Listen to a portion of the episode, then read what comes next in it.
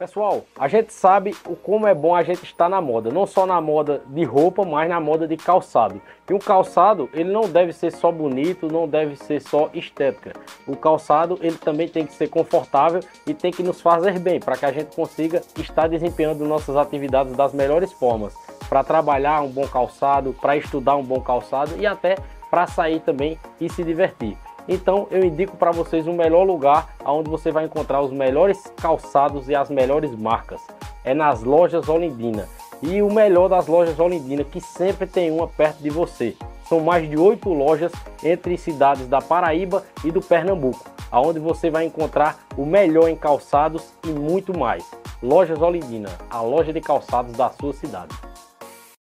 Pessoal, a gente sabe o como é bom a gente estar na moda, não só na moda de roupa, mas na moda de calçado. E um calçado, ele não deve ser só bonito, não deve ser só estética. O calçado, ele também tem que ser confortável e tem que nos fazer bem, para que a gente consiga estar desempenhando nossas atividades das melhores formas. Para trabalhar um bom calçado, para estudar um bom calçado e até para sair também e se divertir. Então eu indico para vocês o melhor lugar onde você vai encontrar os melhores calçados e as melhores marcas. É nas lojas Olindina. E o melhor das lojas Olindina, que sempre tem uma perto de você. São mais de oito lojas entre cidades da Paraíba e do Pernambuco, aonde você vai encontrar o melhor em calçados e muito mais. Lojas Olindina, a loja de calçados da sua cidade. Fala pessoal, você que acompanha o podcast nordestino, que está acompanhando o nosso 2023, a nossa nova era, tem acompanhado que a gente tem feito lives impecáveis. A gente está com um sinal excelente e graças a Cariri Web. Cariri Web tem dado todo o suporte de internet para a gente e a gente tem feito lives excepcionais e entregado o melhor conteúdo para vocês sem travar nada. Se você quer a melhor internet, os melhores planos, os melhores pacotes e as melhores condições, corre para Cariri Web, que lá você vai encontrar o melhor sinal e o melhor provedor internet de Monteiro e região. Fala pessoal, você que acompanha o podcast nordestino, que está acompanhando o nosso 2023, a nossa nova era, tem acompanhado que a gente tem feito lives impecáveis. A gente está com um sinal excelente e graças a Cariri Web. Cariri Web tem dado todo o suporte de internet para a gente e a gente tem feito lives excepcionais e entregado o melhor conteúdo para vocês sem travar nada. Se você quer a melhor internet, os melhores planos, os melhores pacotes e as melhores condições, corre para Cariri Web, que lá você vai encontrar o melhor sinal e o melhor provedor internet de Monteiro e região.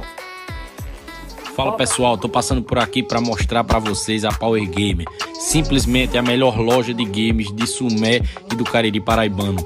Lá você vai encontrar os games mais modernos, os games do momento, além dos games nostalgia, assistência técnica e além da assistência técnica, conforto, as melhores TVs e games de última geração como esse simulador de carro. Olha isso, cara. Só na Power Game você vai encontrar game em realidade virtual. Olha que interessante, pessoal. Você tem que viver essa experiência e ver como é incrível o game em realidade virtual. A Power Game está localizada no Shopping Sumé, na Avenida 1 de Abril. Dá uma passada lá que com certeza você vai ter uma experiência diferenciada. Fala pessoal, tô passando por aqui para apresentar para vocês a Acessórios Brilhe, a mais nova parceira do podcast nordestino. Cara, Lá você vai encontrar as melhores capinhas que já existiram no mercado. Além de serem lindas, elas têm um design diferenciado e têm muitas utilidades, viu? Capinhas diferenciadas, inovadoras e tecnológicas você encontra na Acessórios Brilhe. Então já vai seguindo que eles atendem Monteiro, Sumé e toda a região. Segue e faz o seu pedido agora. Olha só essa capinha, ela já vem com suporte para você colocar o celular, para assistir alguma coisa enquanto faz alguma tarefa e a capinha vai estar tá sendo útil para você e para assistir também na horizontal. Olha só isso como é show de bola os acessórios, né, as capinhas da Acessórios Brilhe. Cara, é diferenciado, poucos lugares você vai encontrar e para todos os modelos de iPhone, hein? Então, entre em contato agora, segue Acessórios Brilhe. Pessoal, eu tô passando por aqui para falar para vocês da Equilíbrio Mindset. Inove a arte de viver. Eles trabalham com polos, roupas em geral e muito mais. Roupas personalizadas e o melhor, eles enviam para todo o Brasil. Então entra aí no Instagram, nas redes sociais e já segue a Equilíbrio Grupo nas redes sociais para você ter acesso aos serviços que eles dispõem para todo o Brasil. É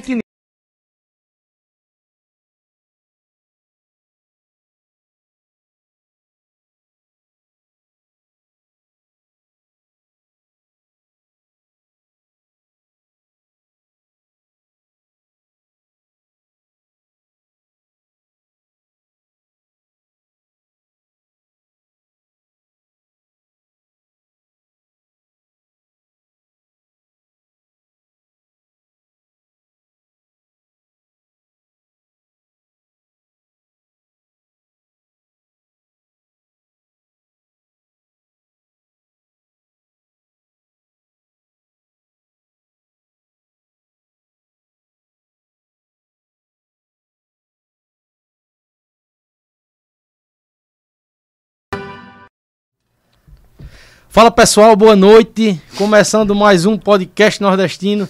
Esse é o nosso encontro de número 140. Olha só, já 140 podcasts nordestinos até aqui. Quero agradecer a presença de cada um de vocês que estão chegando aí na nossa live de hoje. E Acompanhe, gente. Acompanhe que vocês vão gostar. Já vão compartilhando aí. Pega o link, manda no grupo da família, manda no grupo dos amigos. Bota no stories do Instagram lá, adicionar o link lá e coloca o link pra galera assistir. Porque é que nem eu até falei na divulgação durante a semana. É que são, é um assunto que pra mim é muito pertinente trazer pra cá pro podcast nordestino. E que é do interesse de todo nordestino, né? Como nós vamos saber quem somos se nós não soubermos de onde nós viemos, né? E vamos falar hoje de história do Brasil, de história do Nordeste, de fatos importantíssimos para a história do Brasil e para a história do Nordeste, né? E o nosso convidado de hoje é um amante da literatura, né? Paulo Neto Figueiredo, muito obrigado pela sua presença. Boa noite. Seja bem-vindo ao podcast nordestino, meu irmão. Boa noite, Arthur. Boa noite pela, pela gentileza do convite. E também é, cumprimentar todos que estão nos acompanhando nesse momento para a gente falar desse assunto tão bom que instiga bastante, né? Aumenta a nossa curiosidade, que é a literatura. Com certeza, e, e a gente traz muito aqui, Paulo, pessoas é, culturais, pessoas é, é, de vários segmentos diferentes da cultura, né, segmentos também da sociedade que vem para o podcast nordestino. E, assim, eu dei uma pesquisada por cima, assim, do que você me propôs para a gente conversar aqui hoje.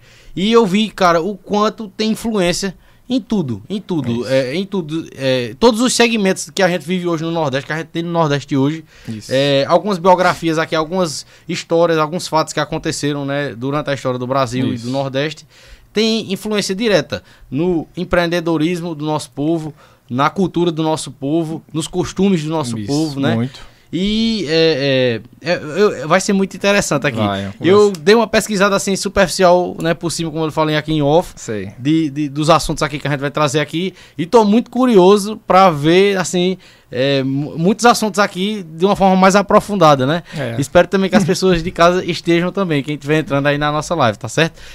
Agradecer já aos nossos incentivadores de sempre, essa galera massa que fica aparecendo aqui na nossa tela. É, e três filmes que está sempre com a gente aí, nosso hub. Para quem não sabe o que é o nosso hub, esse espaço massa aqui que a gente faz o podcast nordestino.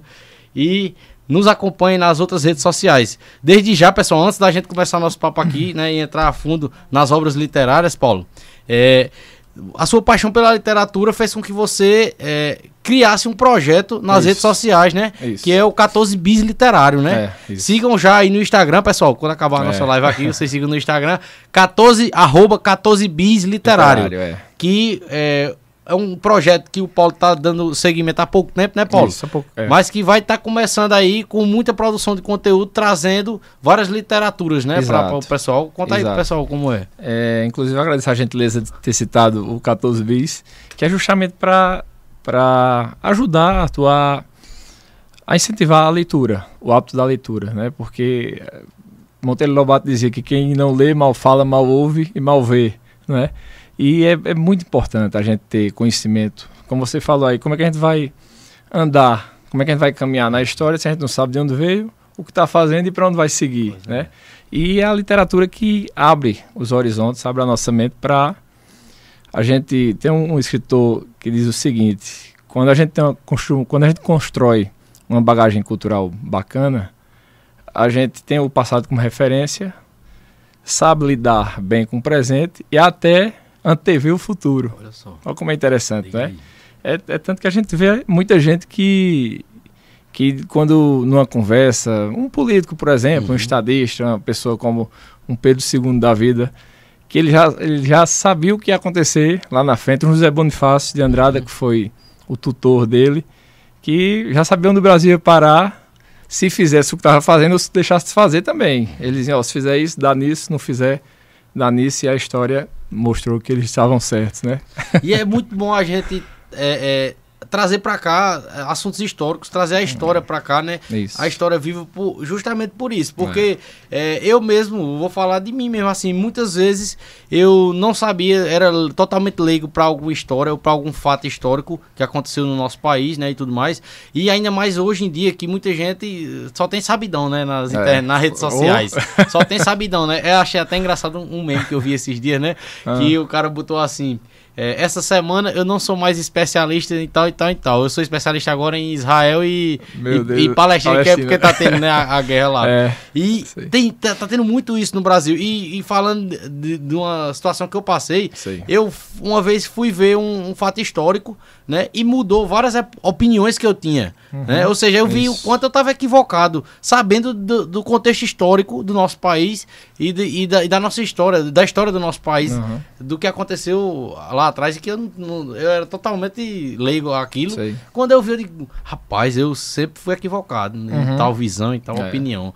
né? E eu acho que é muito importante a gente enaltecer né, esse tipo de assunto que a gente vai tratar aqui hoje, né? Isso. E, e falar sobre né, fatos históricos e biografias históricas também, né, Perfeito. que tem grande influência em muita coisa no nosso país, né, no nosso Nordeste. Até hoje a gente sofre com muita. A gente vive as consequências né, do, do- dos erros e dos acessos né, do passado. Verdade. É, Paulo, você me passou né, algumas sugestões de temas. A gente vinha conversando aí né, há vários Foi. dias, né? E, e eu também.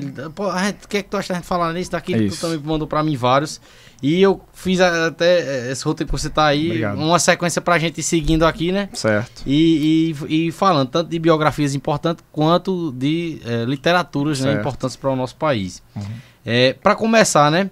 é Que eu achei muito interessante, né? Das pesquisas que eu fiz sobre a biografia de Dom Pedro II. Né, e é, quantas coisas assim que me surpreenderam. Né, que ele, desde criança, desde o seu nascimento, né, praticamente, Isso. ele já foi sendo projetado e preparado para ser imperador. Isso. Né? Inclusive, ele, aos 15 anos de idade, ele começou a ser imperador. Como foi essa, a história de Dom Pedro II? E eu, é, eu vou até te fazer uma pergunta, não sei nem se é difícil, mas é, ele tinha muitas diferenças para o Dom Pedro I. É, como foi o Dom Pedro II? E eu sei que ele tem muita influência no que é o Brasil hoje. Muita. É, muita gente pensa que é, pensa que Dom Pedro II é a continuidade de Dom Pedro I, né? Em, em termos de, de monarquia, de ser imperador, é uma continuidade sim, né? De chefe de Estado e chefe da nação. Mas em relação à cultura e à pessoa de, de Pedro II, é totalmente diferente da, da do pai, Dom Pedro I. É, muitas, muitos estudiosos, muitos pesquisadores dizem que, graças a Deus, ele, como a gente diz no Nordeste, puxou a mãe. Ele puxou a mãe dele, que era da Áustria. Ele é um Habsburgo, que é uma das maiores dinastias, uma das mais importantes é, dinastias da Europa. E a mãe dele era, foi uma das mentoras da independência do, do, pra- do país, do Brasil. É, Dom Pedro I só fez proclamar e dar aquele grito, né, que tem muita controvérsia naquele grito também da independência, no, às margens do Ipiranga. Mas quem arquitetou foi José Bonifácio de Andrada e a mãe de Dom Pedro II, a imperatriz Leopoldina. E, inclusive até as feições físicas ele herdou mais da mãe do que do pai. né? Então, de início, assim, de cara, a gente pode dizer que ele era é o oposto do pai. Regrado, inteligente, culto, preparadíssimo. É, Dom Pedro II dominava mais de 16 idiomas. Até o que a gente chama de das línguas mortas, ele dominava. Falava tupi, que a gente né, nem imagina como, Indígena, né? né? O tupi falava sânscrito, hebraico, grego, né? fora inglês, espanhol, português, latim. Então ele era uma, uma pessoa à frente do tempo. Dom Pedro II era dessas pessoas que ele foi dessas pessoas que o Brasil só produz a cada 100 anos. Uma, uma inteligência daquela só surge, eh, não é todo dia, nem, nem todo, toda década que aparece. E ele foi responsável por grandes avanços na cultura, Demais. na tecnologia, na educação do nosso país. É, é, tem como vislumbrar, Paulo, assim, como eram esses setores e, e coisas assim que ele trouxe para o nosso país Uhum. que foram preponderantes assim para esses avanços. Tem, tem muita, muita coisa. Ele, ele era tão preparado, Arthur, tão inteligente, tão acima da, da média, um homem à frente do tempo, que ele se- correspondia com os maiores cientistas da época, de igual para igual, com os cientistas, com os filósofos, com... ele dava opinião na- nas teorias, descobria que estava sendo estudado supor, um mineral novo na, na Europa, ele dizia, ó, por que não faz isso e isso? Será que não tem isso? Sabe? Então ele, ele, opinava, conversava de igual para igual com, com, essa, com essas mentes brilhantes da época, né? E ele, tudo de, de inovação que tinha na Europa, ele tentou implantar aqui. Muitas coisas deram certo, outras não porque esbarrava na política, na velha política. E, a- e a gente até falou em off, né, que muitas vezes o, assim, o sistema político brasileiro que é, infelizmente é vivido hoje, ele pô, já começou atrapalhando lá, Lá, lá, em Dom começou. Pedro II, né? E com Começou. certeza vários assuntos assim aqui que a gente vai trazer vai ter interferência negativa né, da, da, Muito, da política muito. nesses assuntos, né? Demais, muito. Outra coisa que eu achei interessante, né, do, do- so- a relação dele com os escravos e com a escravatura, né, de- tendo vindo, né, de Dom Pedro I e É tudo isso. mais, né, como era? É, em relação a, a, a essa mancha que a gente tem da escravidão, né? Que, nós passamos muito tempo para abolir. Fomos talvez o último país a abolir aqui na, nas Américas. Acho que o penúltimo, um dos últimos. Fomos um dos últimos por falha nossa da nossa política. Mas muita coisa já era feita para abolir. Inclusive, é, eu sempre comento com muitos amigos meus que em mil, 1838, José, pronto, um dos tutores dele, que foi José Bonifácio, que faleceu em 1838, já, já falava em abolir a escravidão no Brasil. E em 1838, Dom Pedro II era uma criança. Se você olhar a data que José Bonifácio faleceu, que foi em 38, a gente só vê abolir a, a escravidão em s- 88, né? 1888.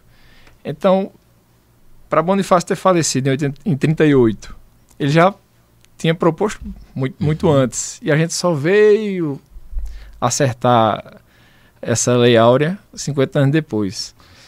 E o projeto dele, um dos projetos dele, era não era simplesmente libertar por libertar, não era acabar por acabar, abolir por abolir, não. Ele tinha um projeto de libertar, educar, dar emprego e inserir essas pessoas na sociedade, né? dar dignidade a Uhum. cada um deles, exatamente.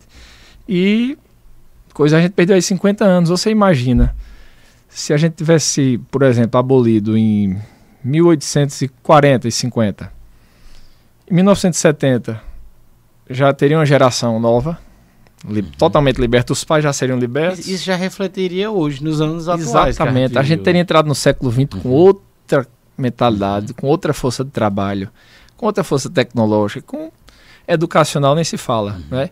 Então imagina quanto tempo a gente perdeu. Quando essa abolição veio, ele sempre foi favorável, sempre propôs as leis, a lei Eusébio de Queiroz, que era contra o tráfico.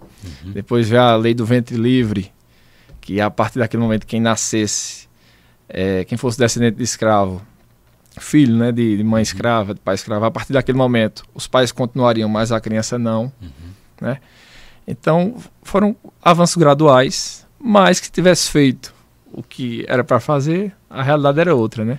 E, e- Pois pode, não, pode pois concluir, não, pode não, concluir. era- Eu queria falar que, tipo assim, é, eu- de pesquisas que eu já fiz e também que já vi também, tanto na televisão quanto na internet, que existe uma ala no Brasil de pessoas que falam né, que é, devia existir outro Dom Pedro II. É. né, Dom Pedro II era para ter feito isso, aquilo, porque teria evitado a gente o que a gente está vivendo hoje Muita nisso, coisa. naquilo. né? Sem dúvida. Para ver como ele foi uma pessoa muito admirável, sem né? Dúvida, Nossa, sem dúvida. Viveu à frente do seu tempo, né? Totalmente. E assim, a, a monarquia, apesar dos, dos problemas, apesar do, dos pesares, é, era uma, um estado e tanto, era unificado, era seguro, era, era tem, próspero. Tem gente, né, que, que defende até a volta da monarquia, né? Tem, Para o. Brasil. Eu, se fosse para se tivesse, já houve Uhum. aqui, né, no Brasil um plebiscito em 1993, onde a população foi convocada para escolher entre a monarquia e a república. Infelizmente a monarquia perdeu, mas se fosse hoje, Uhum. naquela época eu tinha três anos, hoje eu votaria tranquilamente pela pela instauração da a restauração, né, melhor dizendo, da, Uhum. da monarquia. Pelo que o pessoal tem feito. É, né, pelo que o pessoal tem, exato. É. A república. O- Outra biografia interessante, é, é, Paulo, que eu dei uma pesquisada das que você tinha me mandado, foi sobre o Barão de Mauá, né? E Perfeito. É, que ele, né, foi um dos pioneiros, assim, a é, foi uma das pessoas, acho, não a pessoa, mas talvez até tenha sido a pessoa mesmo, você que vai me confirmar isso aí, que introduziu a indu- industrialização de fato no Brasil. Isso. É, é considerado como o primeiro empreendedor do Brasil, né, Uhum. o Barão do Mauá. né? A questão de- do capitalismo, que ele também introduziu no país, né? Se eu estiver errado, você me. me- Não, E é, eu coloquei aqui no final que é uma figura controvérsia no aspecto de que ele tanto era fazia coisas contra a escravidão, mas por outro lado ele também fazia algumas coisas que meio que beneficiava a escravidão, né? isso. Aí, como foi o Barão de Mauá, assim, na sua visão, no que você é, leu, apurou sobre ele? Rapaz, o, o Barão de Mauá era outra figura idêntica a Dom Pedro II, que o Brasil vai demorar muito a, a ter, a encontrar, a gerar, vai demorar muito. A gente, nós temos aí grandes empresários, sem dúvida, pessoas visionárias ao extremo. A gente tem ah, ao longo da história nós tivemos aí o Matarazzo, né, que é italiano, deixou de seus descendentes aqui e industrializou São Paulo. É, temos muitos banqueiros como o Safra, que são importantes, os, os próprios construtores. E mas Barão de Mauá ele foi ele era mais respeitado na Europa, mais respeitado em, nos Estados Unidos, em Paris, Londres, do que no Brasil e no Rio de Janeiro. Era a credibilidade que ele, que ele tinha, a visão que ele tinha, tudo que tinha de melhor lá fora, ele trouxe para cá. Você acha que isso é um mal histórico do brasileiro? A cre- Porque eu vejo isso muito, eu, eu trazendo para minha realidade, né? Pois é. Eu vejo muito isso no Nordeste e localmente também em muitas cidades do Exato, Nordeste, né? De exato. terem, de terem joias raras no- nos seus lugares, mas a galera meio que não dá muito valor, mas quando, em outro lugar você tem um valor absurdo, Exato. né? Você acha que é um mal do brasileiro? Eu acredito. Eu acredito. Eu ia até tocar nesse Aham. ponto, porque da mesma forma que eles, eles asfixiaram Dom Pedro, derrubaram a monarquia, fizeram tudo, eles também fizeram com Mauá. Tudo que tinha de melhor lá fora ele trazia para cá. Os melhores engenheiros, as melhores cabeças da época, ele trazia para o Brasil. Naquela época, no, ele faleceu em. Mauá faleceu em 1891, salvo engano. Pouco- assim que a proclamação da República ocorreu, eles eram contemporâneos, né? Dom Pedro II e Barão de Mauá. Dom Pedro II faleceu em 1891, ele deve ter falecido em 1890, por aí. E foi outra pessoa totalmente asfixiada e sabotada pela política. Mauá trouxe e criou empresa brasileira, 100% brasileira, de ferrovia, companhia de navegação, extração de gás, de mineradora, bancos. Ele tinha banco no Brasil, Uruguai, Argentina, Estados Unidos e na Europa. Ele tinha companhia de iluminação pública a gás naquela época. O sistema de, de abastecimento d'água do Rio de Janeiro era. Não sei se você já viu aqueles os arcos de Alapa, que aquilo é um aqueduto, que é um ponto turístico, ponto histórico e tal. O abastecimento era feito de forma da Roma antiga, praticamente, né? Por gravidade. Olha só. E o Barão de Mauá modernizou o Rio de Janeiro, trouxe água encanada, a novidade para a época. E apesar de tudo isso, e com tudo isso, a elite política sempre derrubava o que ele pretendia fazer. Olha isso, e, e você falando isso me, me, fez, me, me, me lembrei aqui agora que eu acho que ele trouxe um, um legado para é, para construção civil mesmo, assim, para engenharia civil, porque é, eu posso até estar errado, né? E se alguém, se eu tiver errado, alguém vai na internet aí quando a gente estiver fazendo os cortes, tal, vai me corrigir. Mas é, eu vi que a a construção da transposição do Rio São Francisco, uhum. né? Ela é nesse esquema de gravidade. Isso. É tanto que quando precisa interromper, precisa das, ter as comportas para que feche, porque uhum. a água ela vai, ela, ela foi feita no, num curso que ela vai estar tá sempre correndo. Isso, isso. Né? Até a, o seu destino final. Exato. Então, exato. Ó, isso já vem do, do, do Mauá aí. Já, já, já vem dessa... Da... E aí, do que ele implantou lá no Rio de Janeiro. Exato. E a... a... A transposição é um, um projeto do Império, né? projeto de Dom Pedro Exato, II. Exatamente, é, exatamente. Que tem até uma, uma, frase que é histórica, muito citada. Eu nunca li numa uhum. fonte, mas repetem muito, falam muito. Acredito que tenha registrado. Eu, como eu não li, eu não afirmo dizendo que foi ele, né? Mas uhum. acredito que tenha sido. Que eles assim. É, se, for, se preciso for, venderia até a última joia da coroa mas o problema da seca no Nordeste vai ser resolvido. É, porque a, a transfusão já era um projeto, é um projeto uhum. centenário que é, o traçado da, da transposição de agora, que foi inaugurada uhum. nossa, 100 anos depois, é a mesma planejada na época do Império, há mais de 150 anos, né? Para você ver a visão que, que aquela turma tinha, o preparo do, dos engenheiros, demais, demais. né? E hoje a gente vê outra uma coisa que eu sempre acho, e peço licença aqui para dar um Não, pulo vontade, na história. Fica à vontade. Eu acredito que essa transposição teria saído há mais de 50 anos se não tivesse ocorrido a ditadura. No governo de Juscelino uhum. Kubitschek, é, ele foi caçado, pretendia voltar em 65 e foi caçado, a ditadura começou em governo militar em 64, né? E o slogan da campanha dele de 65, caso viesse a ocorrer, era JK 5 anos de agricultura, 50 anos de fartura. Eu não li ainda uhum. o plano de governo dele, mas acredito que talvez tivesse a, a transposição e o Nordeste seria outro. Olha só, é. cara. Muito bom. O, o, a gente planejou, tá vendo como é o podcast é massa por isso? É bacana, A gente né? planejou uma coisa e tá saindo outras saindo informações é. aí muito massa, e cara. E que casam com, uhum. a, com a, a temática inicial, né? com a realidade, cara. Muito é. bom, muito bom mesmo. E, é, hum. pode, pode concluir. E e, e tinha no, no, projeto de Mauá, ele tinha companhia de navegação no, no Rio Amazonas, no Rio Negro, tinha banco no Pará, tinha.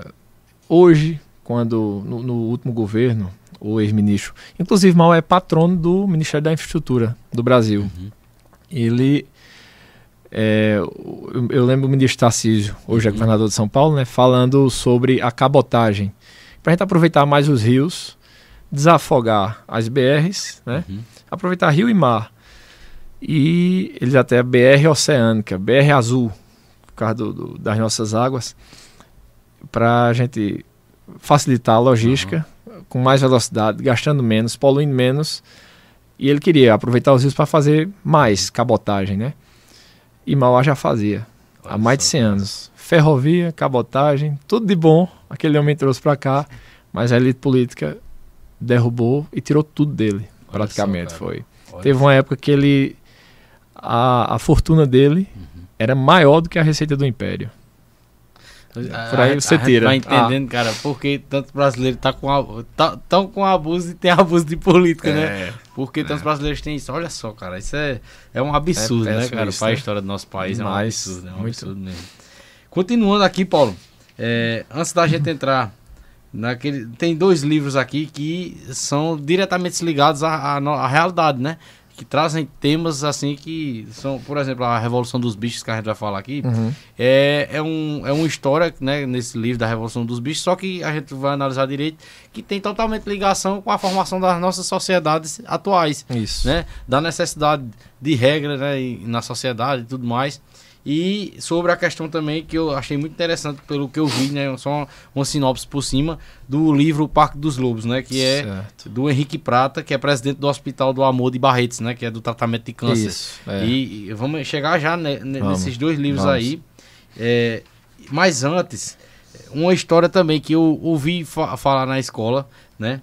É, não, não, não, não sabia, cara. Eu vi muito assim, eu vi muito, tanto na escola quanto na, na televisão, né? Sobre a Guerra de Canudos, né? Hum. Se eu falar aqui, ó, Guerra de Canudos, muitas das pessoas que estão assistindo ou que vão ver depois vão saber, ah, já ouvi falar, ah, mas são, eu acho que são poucos brasileiros que sabem realmente o que foi a Guerra de Canudos. Uhum. Eu vim saber essa semana o que foi de que fato. Foi? E eu fiquei muito interessado e muito impressionado. E fiquei pensando, caramba, porque eu nunca tive, nunca me atentei a isso, assim, uhum. de, de, achar interessante isso, né? Sei. E é tão interessante, cara. É, e, e tipo, é, pegando num geral assim, no contexto geral, é um, é, um, é um acontecimento que teve no nosso país e no, no, no nosso Nordeste, hum. no Nordeste, né? Já entrando no Nordeste, que tipo, mostra é, a bravura do, do povo nordestino, né? Demais. É, é cara, é, é, impressionante, né? Demais. É, falando assim, por cima só, né?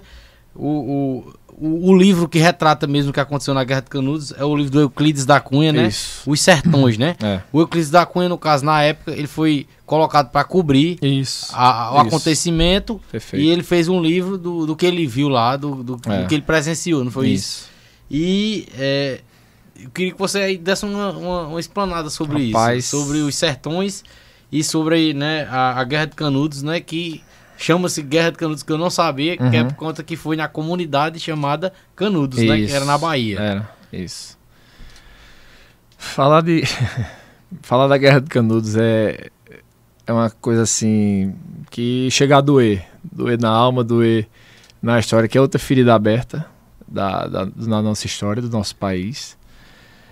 É, a gente passaria aqui horas falando só sobre Canudos, só sobre essa atrocidade, essa covardia que foi feita contra aquele povo naquela época. República, foi pós-proclamação da República que teve essa, esse embate, essa violência, né?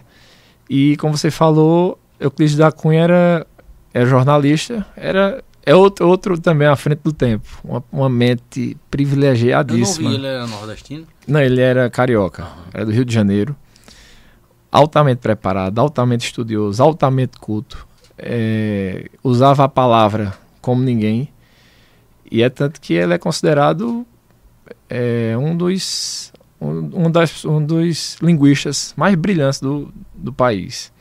Porque a cada linha dos sertões, quando você lê, você vê que é a palavra certa no lugar certo, com, com o sentido certo. Né? Que não é, não é todo mundo que acerta escrever dessa forma, não. E ele era extremamente inteligente. E ele foi correspondente do jornal Estado de São Paulo para cobrir essa, essa guerra que estava se iniciando lá na região. Canudos, a região de Canudos fica entre o Juazeiro. É porque é tão, é tão grande a área, mas fica Bahia, mais próximo. É. Tem uma, tem uma cidade chamada Monte Santo, que era próximo, mas eram próximos 200 quilômetros, sem carro, sem nada, né? Ou ia, ou ia a cavalo, ou a pé, ou de carro de boi, né? E Antônio Conselheiro, que foi o principal líder de... que foi quem deu dignidade a esse povo.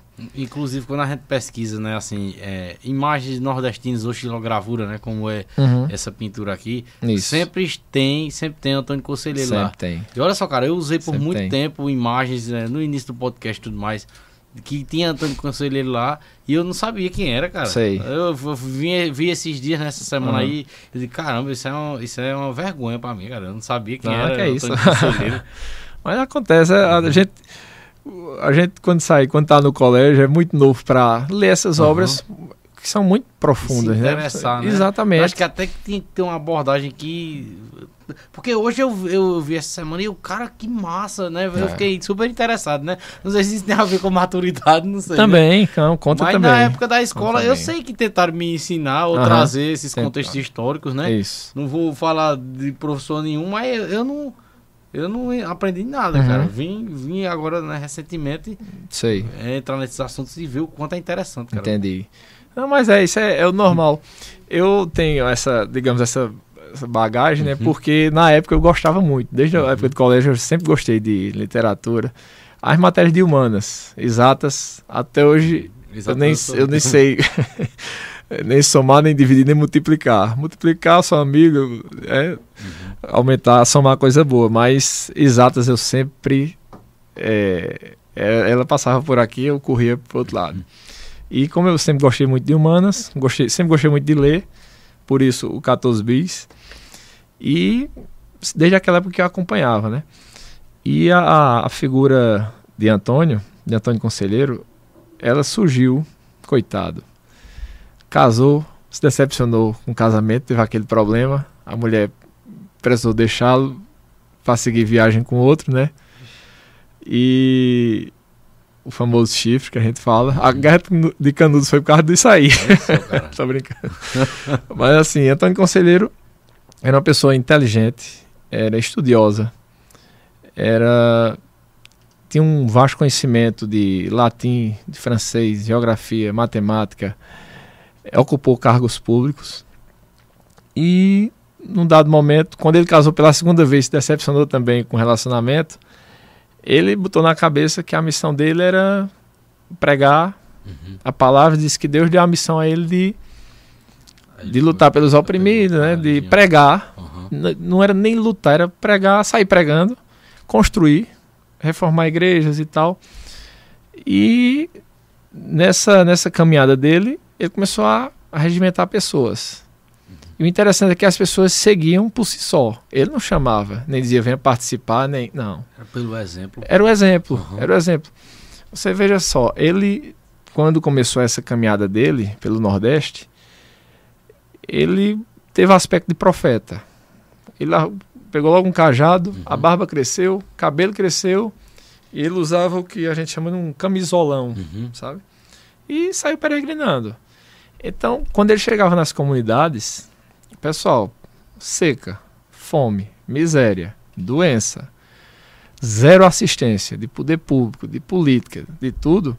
Ele chegava pregando em troca de, do, do alimento, uhum. olhava para a igreja, convidava as pessoas para reformar. Ele também sabia, o pai dele era comerciante, construtor, ele uhum. aprendeu também. E ele começou a, a ajeitar uma igreja, reformar um cemitério, ajeitar uma murada de uma escola, coisa do tipo, e as pessoas foram vendo o exemplo, e à noite ele parava as obras e pregava. E nessas pregações as pessoas foram vendo uma certa esperança, né? E foram acompanhando.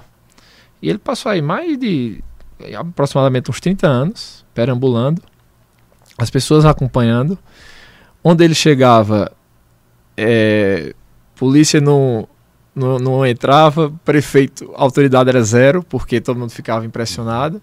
Ele via os seguidores. Até que um dia ele chegou em, e sempre prometendo que a Canaã, né, que a gente encontrar leite e mel, prosperidade e tal. E vamos fundar uma terra santa, nossa, que a gente tem que sair desse sofrimento, essa mesma coisa do, né, história de salvação, de vida eterna. E aí ele chegou em numa fazenda abandonada, que era de um, um barão do império. E quando ele viu aquele local, que tinha um açude, um local bonito, que ele chamou de Belo Monte, quando ele viu aquilo ali, ele disse: Pronto, é aqui. Eu acho que ele parou ali foi mais pelo cansaço. Quando uhum. ele disse é aqui, é porque ele não tinha mais para onde ir, eu acho. Eu, eu sempre brinco. Alice ficou e eh, as famílias passaram a chegar lá diariamente. A coisa foi crescendo.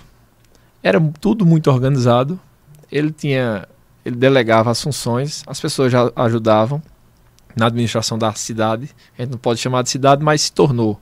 Uhum. Porque ela, no, no auge, quando houve a Guerra de Canudos, é, Canudos tinha 25 mil habitantes.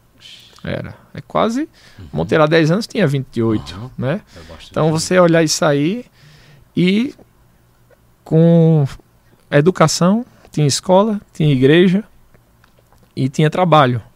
É, nunca faltou comida lá, que era totalmente oposto ao que as pessoas viviam. Sem educação, né? Sem comida, que era o principal. E, e, e nos lugares que, que tinham é, governantes, né? Não, nos claro, o poder né? público presente, uhum. né? Como sempre e tal. E para a gente curtar, que eu a você uhum. que dá para passar horas uhum. falando sobre Canudos, numa, numa construção de uma das igrejas da, da comunidade deles, ele foi aquilo foi um mal entendido. A guerra aconteceu por conta de um mal entendido. E o mal entendido só se multiplicou E o poder público nunca reconheceu e nem quis estancar o negócio, sabe? Uhum. Quando foi construir essa, essa nova igreja, ele comprou a madeira ah, de forma antecipada, pagou antecipado. A madeira chegou na cidade e o dono da madeireira é, disse que não podia entregar por conta do trajeto. Era, tinha que ser um carro de boi, não sei quantos, tudo modificado por causa da quantidade da. E Antônio Conselheiro disse no espírito cooperativo, não foi de, de beligerância, de, de, guerra, nem de briga, nem. No espírito cooperativo, ele disse: se você não conseguir enviar, eu mando meus homens pegar. Ponto. Ele só disse isso. Como ele tinha essa figura né, de, de pregador, de profeta, não sei o que e tal, começaram a rotular aquele povo de, de jagunço, retirante, né?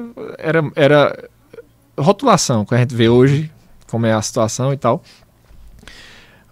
O camarada, quando recebeu a, a notícia, assim, vai mandar os homens vir pegar, vai atacar, vai invadir a cidade. A cidade de Juazeiro, né? É, ele comprou em, em Monte Santo e a madeira ficou em Juazeiro, porque para facilitar, o cara, ele comprou, ele não passou a perna de conselheiro não, né? Ele comprou, só que deixou em, em Juazeiro para facilitar a logística. E quando recebeu a mensagem, o cara interpretou mal, falou com o juiz, o juiz interpretou pior ainda, pensou que a cidade ia ser sitiada. Foi um telefone sem fio, uhum. como a gente fala, costuma falar.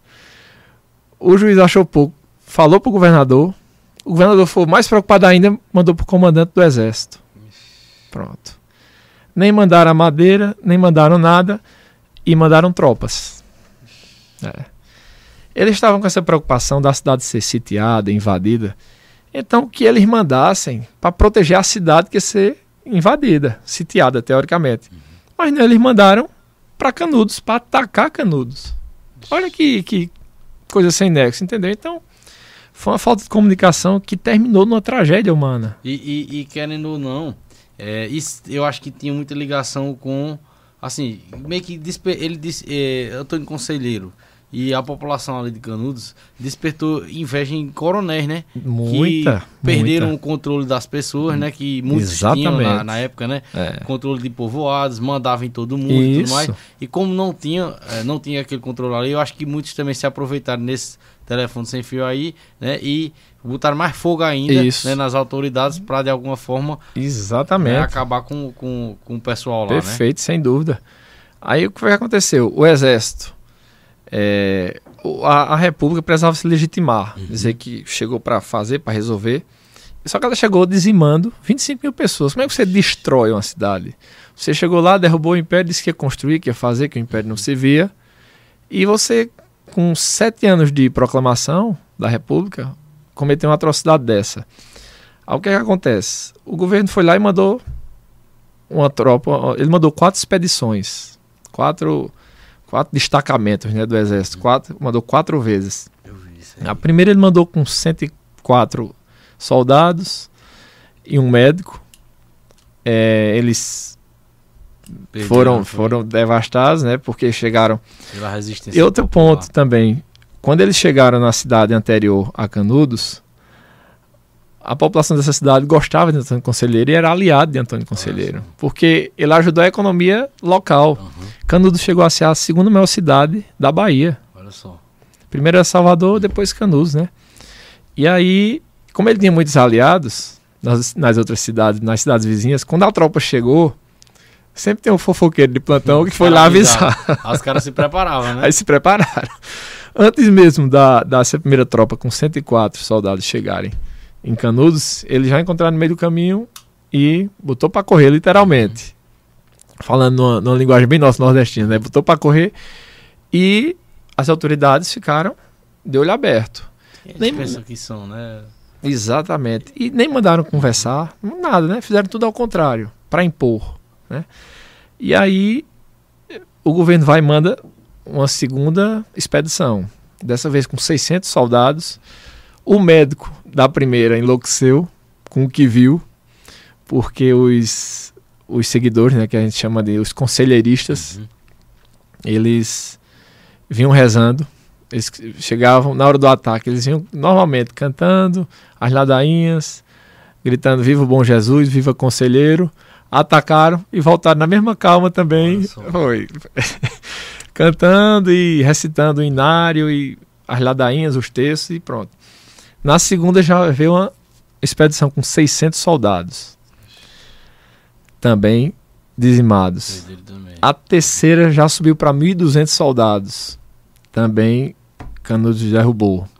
A quarta já foram 6 mil soldados, 6 mil revólveres, 6 mil sabres, canhões e metralhadoras para para dizimar essa população que nunca fez nada, não fez mal a ninguém. E, e eu vi nada. também que esses caras que ficavam tentando é, inflamar mesmo o negócio, né? Hum. E, e complicar a situação pro lado de Canudos, eles também começaram a dizer, né? Nessa última leva, né? Que foi para acabar mesmo com Canudos, eles começaram a dizer que o eu não sei, eu não sei, era presidente já não, né? claro que não, não era presidente ainda, que comandava o Brasil inteiro.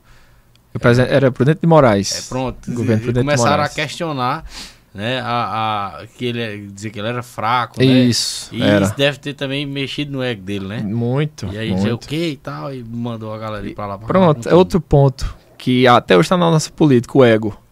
Porque o governo é erradíssimo, sabia que era ilegal, sabia que estava exagerando, mas nunca reconheceu, nem voltou atrás. E enquanto não, não destruíram, não varreram Canudos do mapa, é, o exército não parou, né? Aí nessa quarta expedição, com 6 mil soldados, em, dois meses eles perderam 2 mil soldados, ficaram quatro. Uns começaram a desertar, né, a fugir. Quem ficou tinha medo. Quem fugiu deu graças a Deus. O exército nem tinha condições de vencer e nem de voltar, porque a ordem era só voltar com Canudos dizimada. Depois chegou um reforço com mais de 3 mil homens, e aí levantou a moral da, da tropa, né? E eles devastaram um povo que só plantava, colhia, trabalhava e rezava. Só.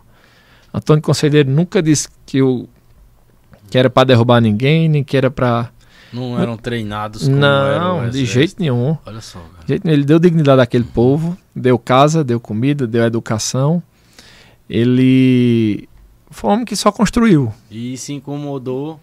É, Como- exato. Até que eu acho que, que se pegassem ali, pra ser algum líder ali local, iria só explorar, né, aquele povo, né? Exatamente. Não dar dignidade a eles. Exatamente. Olha só, cara. E foi uma, uma, uma das maiores covardias da, do governo, da República, foi essa, sabe? O presidente sabia que estava errado, o ministro da guerra sabia que estava errado, o governador sabia que estava errado, mas ninguém parou. É só parar, pelo menos. Precisava dizer, eita, desculpa aí, já que não dizem, né? Só parava, não, deixa o povo seguir. Eles não sabiam nem que era por causa de uma madeira. Olha Os só, soldados cara. nem sabiam porque estava ali, né? Soldados. Isso, isso já ia tudo com doutrinado assim, com uma alienação tão grande, né? Que já iam com ódio Exato. né, dali do pessoal, como se o pessoal Exato. fosse. Diga aí. E aí eles ficaram lá, né, de 1893 a 1897, que foi quando é, ocorreu essa, essa dizimação. E, e Euclides da Cunha era o correspondente e começou e escrevia. Primeiro ele só via, sabe? É tanto que a guerra terminou em 1897 e ele publicou os sertões em 1902. E as atrocidades que ele traz, que a história traz, é praticamente comparado ao que a gente está vendo hoje, nesse ataque lá em Israel Uhum. e tal.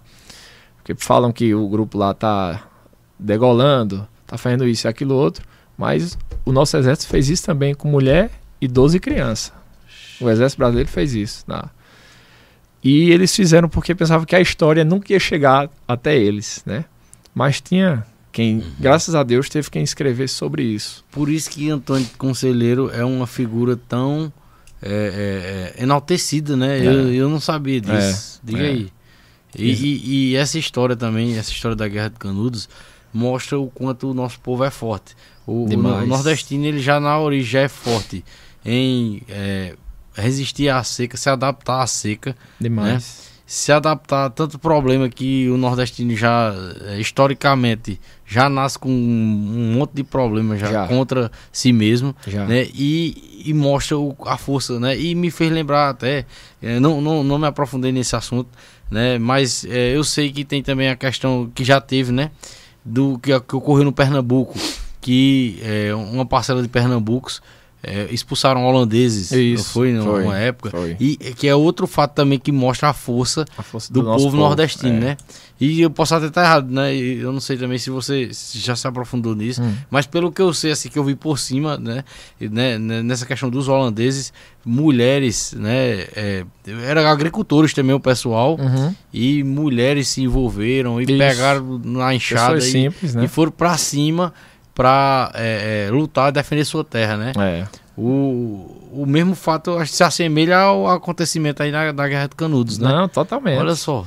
O exército chegou muito bem armado, forte, Uhum. com canhão, com a metralhadora da época, o canhão Krupp, que era alemão, era... Uhum. E eles eram com pau, pedra, foice e facão, Olha só. só. Quando eles começavam a derrubar essas expedições, a vencer, Uhum. aí eles pegavam o- as armas do, do exército, né? Mas até então, coitados, nunca tinham dado um tiro, não sabiam o que era um revólver. Olha isso. Entendeu? E chegou até uma época que eles. Para você ver como a, a. Tinha dado tão certo essa comunidade que. Que o Conselheiro fundou. Fundou sem querer também, né? Uhum. Foi, foi crescendo todos os dias. Todos os dias chegavam famílias e famílias vindo dos mais distantes locais, né? E ele. A Canudos passava, passou a exportar couro para a Europa. Olha isso. É. Teve uma época que eles mesmo fabricavam a, a pólvora deles, com enxofre, carvão e um, e um mineral, é, salitre, que eles Uhum. extraíam da, das margens do, do açude lá, do rio. E eles mesmo produziam, eram autossuficientes, né? E Não, e essa, e essa é a palavra, cara. É, autossuficiente. autossuficientes. Mas é uma autossuficiência que gerou inveja, Isso. que gerou incômodo, Isso. né?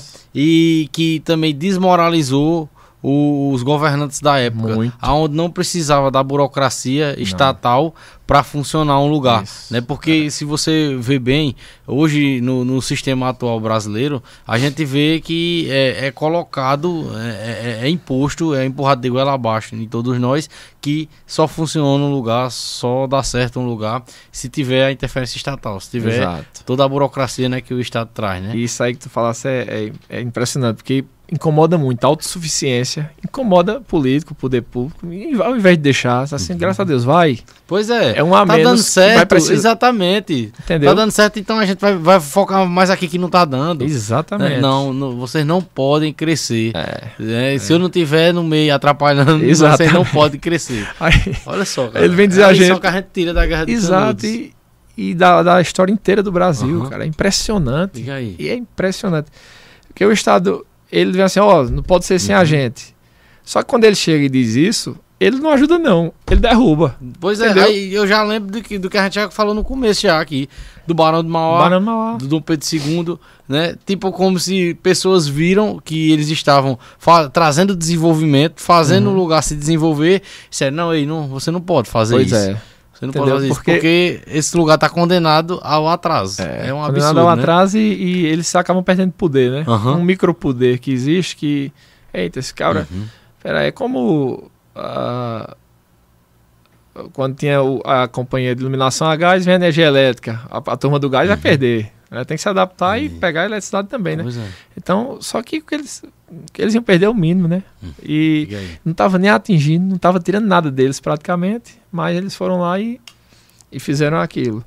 Absurdo, E o, o negócio foi tão vergonhoso e tão Uhum. pesado que, que o que houve isso, essa Uhum. esse degolando mulher, idoso, porque na, na- as leis internacionais de Uhum. guerra, não naquela época, né? Uhum. Mas não se toca em civis Exatamente. e muito menos criança e Até idoso. na, na, na guerra tem uma ética, né? a vamos ética, dizer assim, é né? isso, é isso. Toda, E não Apesar- se usa uh, alguns tipos de armas, né? Ah, é, alguns tipos de arma, Aham. alguns tipos de, de tortura, nem se Aham. fala, né? E a coisa foi tão pesada que eu quis dar com ele pra gente mudar. é, se você. Uhum. Porque eu disse que são horas e horas Aham, falar dos sertões. Eu não sei se eu. Talvez eu, não- eu não lembre um trecho, mas eu quis dar com ele assim. Quando ele vai encerrar o livro. Ele diz. Ele tem tanta vergonha de continuar. Ele ficou descompensado. Ixi, Ficou mentalmente descompensado, imagina esgotado. O abalo é, psicológico, psicologicamente, deu de tanta atrocidade que ele Aham. viu contra um povo que não fez nada. Uhum. Se tivesse feito, não precisava disso tudo, imagina sem, sem fazer. É. né? E ele diz no livro: Fechemos este livro. Canudos não se rendeu. Exemplo único em toda a história, resistiu ao esgotamento completo. Ahn, caiu no dia 5, ao entardecer. Vou ficar até emocionado. Quando caíram seus últimos defensores. Eram quatro apenas: um velho, dois homens feitos e uma criança na frente dos quais rugiam raivosamente 5 mil soldados. Você, com 5 mil. Eles rugiam raivosamente 5 mil soldados. Que, que ódio é esse? Contra um velho, dois homens feitos e uma criança. Absurdo. Olha que, que coisa desproporcional, né? Então foi uma das maiores. Isso me faz lembrar de uma. Porque o, é, eles, o Canudos, eles lutaram até. Né, eles se, se defenderam, lutaram, Exato. se defenderam até, até o, a última gota de sangue mesmo, né? Me faz- eu não sei se você já viu falar na, na teoria dos samurais. Hum. É que o samurai, ele. Ele luta do mesmo jeito, até. Não se ele rende, tiver né? um dedo movendo, ele vai lutar com É. o dedo que ele tiver movendo, né? E me faz até lembrar de uma música, rapaz, de, de, de- de uma música de rap, pra você ter ideia, né? Sei. do Projota essa música, que o nome é Samurai, o nome da música. Hum. Aí que ele diz: quando cortaram os meus braços, eu chutei. Quando cortaram minhas pernas, eu dei cabeçada. Quando cortaram minha cabeça, eu mordi minha jugular e não soltei por nada. Ixi, Não soltei por nada. Já pensou? É, é, se assemelha com a história de Totalmente. Canudos, né, cara? Porque, porque toda guerra tem uma rendição. Exatamente. E, e eu quis dizer com isso assim, Canudos não se rendeu, resistiu ao esgotamento completo. Né? Caiu no dia 5, ao entardecer, quando caíram seus últimos defensores. Ou seja, não se renderam de jeito nenhum. Aham. E você que prendesse os quatro, Uhum. Pois mas é. matar esses quatro, um idoso, uma criança e dois homens, Muita foi- crueldade, né? Crueldade. o, o pura. ego, né? O ego, É. aonde chega, né? O ego, o ego- a maldade do A ego maldade. ferido do ser humano, né? A malda- O o, exército orgulho. ferido, né? Aham. O governo ferido. Diga É, aí, foi cara. É, pesado. um assunto, né, que a gente vai entrar agora que se relaciona com o que a gente vinha conversando aqui, né, sobre o livro A Revolução dos Bichos, né, Hum, que é um, um livro que é um dos mais emblemáticos e clássicos da literatura moderna isso. e que traz uma história fictícia, porém, que é uma grande crítica social, né, e que se a gente for analisar bem e ver bem a história desse livro, ele meio que fala muitas coisas que acontecem na formação de muitas sociedades, tanto Perfeito. sociedades dentro do nosso país ou, ou de outros países também, né? Uhum. que é, é, eu vou falar por cima aqui, Paulo, e, e a, e a gente dá uma, uma conversada sobre. Perfeito. Né? Uns animais são criados né, por um humano em uma granja, né? Isso, É, né? Vários isso. animais, de vários tipos de animais, né? E chega um momento que é, os animais entre si começam a achar que s- direitos deles, né, estão Isso. sendo é, como é que infringidos, Isso. estão sendo usurpados de alguma forma e eles se organizam para tirar o, o- o humano ali que estava comandando todos eles, né, Uhum, sendo o isso. dono ali da granja. É. E aí a partir desse momento que eles tiram, conseguem tirar, né, o dono da, da granja, Isso. eles mesmos é quem vão se comandar ali, né? Isso, é. E é como se a lei tivesse solucionado todos os problemas dele, mas É. não se solucionou. Exato. Porque aí um animal toma a frente e comete também um monte de arbitrariedade, né? Um monte de erro. Como é a revolução dos bichos, né? E a crítica social que ela traz para a nossa sociedade. Total, Né? uma crítica política ferrenha, pesadíssima. E foi uma crítica contra o, o comunismo, como contra o sistema comunista, a, a, a- a doutrina né, comunista, que muitos veem como religião até, como, como seita. É, esse livro foi, foi escrito pós Segunda Guerra Mundial e foi, foi escrito por um, por, pelo escritor britânico chamado George Orwell.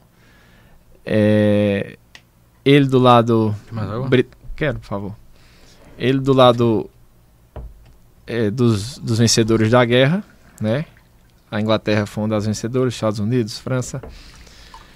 E ele fez esse livro com essa crítica aberta ao comunismo e foi boicotado, foi sabotado no próprio país. Eles não deixaram ter o alcance que deveria ter tido, porque quando, quando a, a Segunda Guerra terminou, eles dividiram o mundo em duas partes, né? capitalista e socialista. E esse livro ia incomodar a outra parte vencedora, né? que era a Rússia, a China e tal. A Rússia principalmente, de, de Stalin. E quando quando está falando só. E quando quando ele escreveu isso aí, era a crítica ferrenha porque era o seguinte: o dono da fazenda teoricamente era o capitalista. E na fazenda os animais um começou a dizer não, porque o sistema é ruim, uhum. é pesado, é injusto, bbb, babá. E começou a pregar justiça, igualdade, não sei o que, e nós todos somos iguais, que é o que a, o comunismo prega, né? Uhum. Só que ele ele prega uma igualdade nivelando por baixo. Ele, o que ele puder tirar de você, pronto. Ele, vamos ser iguais, uhum. tendo, podendo, né? É. Ele, ele, deixa a gente igual, nivelando por baixo. E eu não vou junto. Pronto. É? é isso. Esse é o X da questão. Uhum. Ele, ele pregou os animais, o, é, é o porco, né? Não. Ele é. pregou tanto isso que a gente tem. Nós somos iguais, uhum. camarada. Meu irmão, não sei o que, BBB. Até as os termos uhum. usados no livro são os termos da política, né? E engraçado também os animais escolhidos, né, para serem os personagens também, né? Uhum. Não, não que eu tô dizendo que animal tal é pior do que outro animal, mas pelo nosso popular, né? O popular, né? É. Que quando às vezes até usa, usa alguma coisa pejorativa para descrever alguma coisa que um ser humano faz que não é legal, uhum. né? Usa alguns, ah, isso é que nem chamam, né, políticos corruptos de porcos, né? Por é isso, exemplo, porcos, é isso. ratos, né? Exatamente, é. exatamente. E aí vai essa crítica e o, o, o camarada, para usar o termo deles, que, que prometeu tudo, que ser tudo bom, tudo igual, porque ruim era Arthur. Bom é uhum. Paulo Neto, Arthur, e vamos botar e vamos mudar. Só que quando ele chegou lá, ele começou a esquecer primeiro que é a igualdade. Aí ele sempre, e sempre colocava uma lei nova. A partir de hoje não se pode usar essa folha branca. Uhum. Mas o que é que tem a folha? Não, porque a folha branca é branca, não, não pode. E qual é que pode? Não, não pode usar folha. E a verdade dele era absoluta. e todo dia ele botando uma mensagem, uhum. a partir de hoje, que foi o que o comunismo uhum. fez, né? Foi tirando direitos, tirando, tirando até, cerceando todo mundo até todo mundo ficar de mãos atadas. E ele, usando a folha branca, uhum. ó, não pode comer mais não, carne não, viu? Carne aqui só uma, uma carninha fraca, né? Uhum. E ele comendo a boa que era aquele condenava lá do. Uhum. Entendeu? Então, foi uma crítica pesada. Eu, é um livro que eu aconselho, eu dou muito de presente. Uhum. Eu já vi muita gente falando sobre esse livro, já vi. Já vi em muitos lugares, né? Eu nunca li, mas eu vou ler. E o que eu vi sobre ele foi uma pesquisa superficial sobre o Sei. livro e achei muito interessante. É muito bacana. Uma crítica social é muito, muito bacana. Grande. Eu gosto de, de ler uhum. sublinhando. E esse livro é todo marcado, porque até a, a, as falas, Arthur, que os políticos uhum. usam até hoje. Tá lá descrito. Esse foi de mil. De 1946, 1947, uhum. livro aqui, 70 anos. E as mesmas coisas os políticos usam até hoje, a mesma. Diga aí. Entendeu? E é uma boa indicação para todo mundo, né? Todo, todo mundo que estiver nos assistindo aí, ou quem for ver depois esse papo é. da gente aqui, porque eu, eu, eu percebo, todo só mundo. da gente conversar aqui, é, você já fica, não, não vou dizer crítico, mas você já fica mais esperto. Isso. Porque muitas vezes nós somos vítimas, né? Demais. É? Ele a tá gente acaba se iludindo com algum papo bonito que a gente vê. Exato. Né? E, e justamente dos políticos, né? Exatamente. Essa coisa de condenar, esse candidato condenando, quando ganha faz a mesma coisa ou pior, tá lá no livro, entendeu? Tá lá, tá lá nesse livro, tá, tá em Maquiavel, uhum. escrito há 500 anos atrás também. Tá em então não mudou muita coisa não, e nem muda, é. né? Antes da gente entrar no Parque dos Lobos, então vamos falar do que eu tinha colocado Maquiavel aqui pra gente comentar um pouco sobre, né? também, né? Maquiavel que é o livro assim do curso de direito, né? O é. livro universal do curso de direito, né? É, também. Eu que sou da área do direito, você também, também, é da área do direito. A gente com certeza, né, foi é, indicado pra gente Muito. ler Maquiavel, estudar Maquiavel e a gente fez provas que tinha né? A cadeira coisa, de ciência política, coisa, né? Exatamente, tinha coisas que Maquiavel traz e, e prega, né? É. E é, qual a, assim a explanação principal, Paulo, que você queria trazer sobre Maquiavel? quando a gente, a gente tá olhando aqui sobre o livro que a gente já comentou, as biografias, uhum. essa política atrasada, arcaica, prejudicial, né? Que com um roteiro bom, foi bem bacana, massa. ficou muito bom. Parabéns aqui o, o, proprietário do podcast nordestino. É, quando a gente olha, muito, todo político deveria ler esse livro, assim como todo cidadão comum, digamos uhum. assim, todo eleitor, todo político, todo mundo deveria ler. É, porque as mesmas práticas também de mais de 500 anos. secular, né? E que continua do mesmo jeito e pega um monte de gente coisa, ainda, né? Mesma coisa. Eu fico olhando assim, meu Jesus, porque... porque veja bem, o livro foi escrito em 1532, uhum. 1522, uma coisa assim. Há mais de 500 anos. É. Lá na Itália. O Maquiavel. E se a gente olhar direitinho, eu sempre brinco com meus amigos e assim, rapaz, 1500 e pouco já tinha esse livro lá, já tinha isso e aquilo, que ainda era mato. Aí tava recém-descoberto, não era tudo. Uhum. E olha como a gente não, não se preocupa né, em buscar a cultura, o passado. Porque tudo que Maquiavel diz a gente faz. Principalmente no Brasil. Parece que o político brasileiro ama Maquiavel. Uma das coisas que ele diz, por exemplo, coisa rápida que eu tô lembrando. Quando for fazer uma maldade contra o seu povo, faça logo de uma vez. E as bondades você vai fazendo aos poucos. Diga aí. Migalhas, de migalhas. A gente vê aí, a gente vai passa, sofre não sei quantos anos, no último ano, quando é eleição, reeleição, indicação. Eita, parece cada coisa perfeita aqui de primeiro mundo, é né? Então ele vai. A maldade ele faz de uma vez. Uhum é, como é que o pessoal diz, fechar as torneiras de tudo e depois vai colocando aqui ali. Peraí, né? Tá aqui, mas eu não vou dar, é, não, calma. Entendeu? Aí. aí. ele diz: as maldades faça, faça de uma vez, as, as bondades aos poucos. É, uma coisa, agora, um, um ponto interessante, antes de. que eu estava me lembrando aqui, que vai, vai, vai vindo uhum. as, as passagens do livro na mente, né? E uma coisa que ele disse, que eles nunca deixar magistrado, é, não existia o judiciário como a gente conhece hoje, mas já existia algumas leis, já existia uhum. magistrado e tal. Ele dizia, não, nunca deixar os magistrados se envolver na política, porque uma hora eles vão tomar de conta, tomar conta e não tem a quem recorrer e tal. Eles vão correr nesse, uhum. com essa ideia. E que se a gente fizer um paralelo com o Brasil, é o que a gente está vendo hoje. Verdade. Né? Tá quase é, acontecendo tá isso, né? quase. Né? Já teve. É, é, a gente vive né, o sistema né, da, da, tripartição, né? Isso. Porém, é, diversas vezes, né, um poder está interferindo no que o outro Muito. poder deveria fazer, né? Legislando, tá é, executando ações, executando, né, é. que seria do executivo, seria do legislativo, né? Exato. E isso é muito perigoso, né? Demais, demais.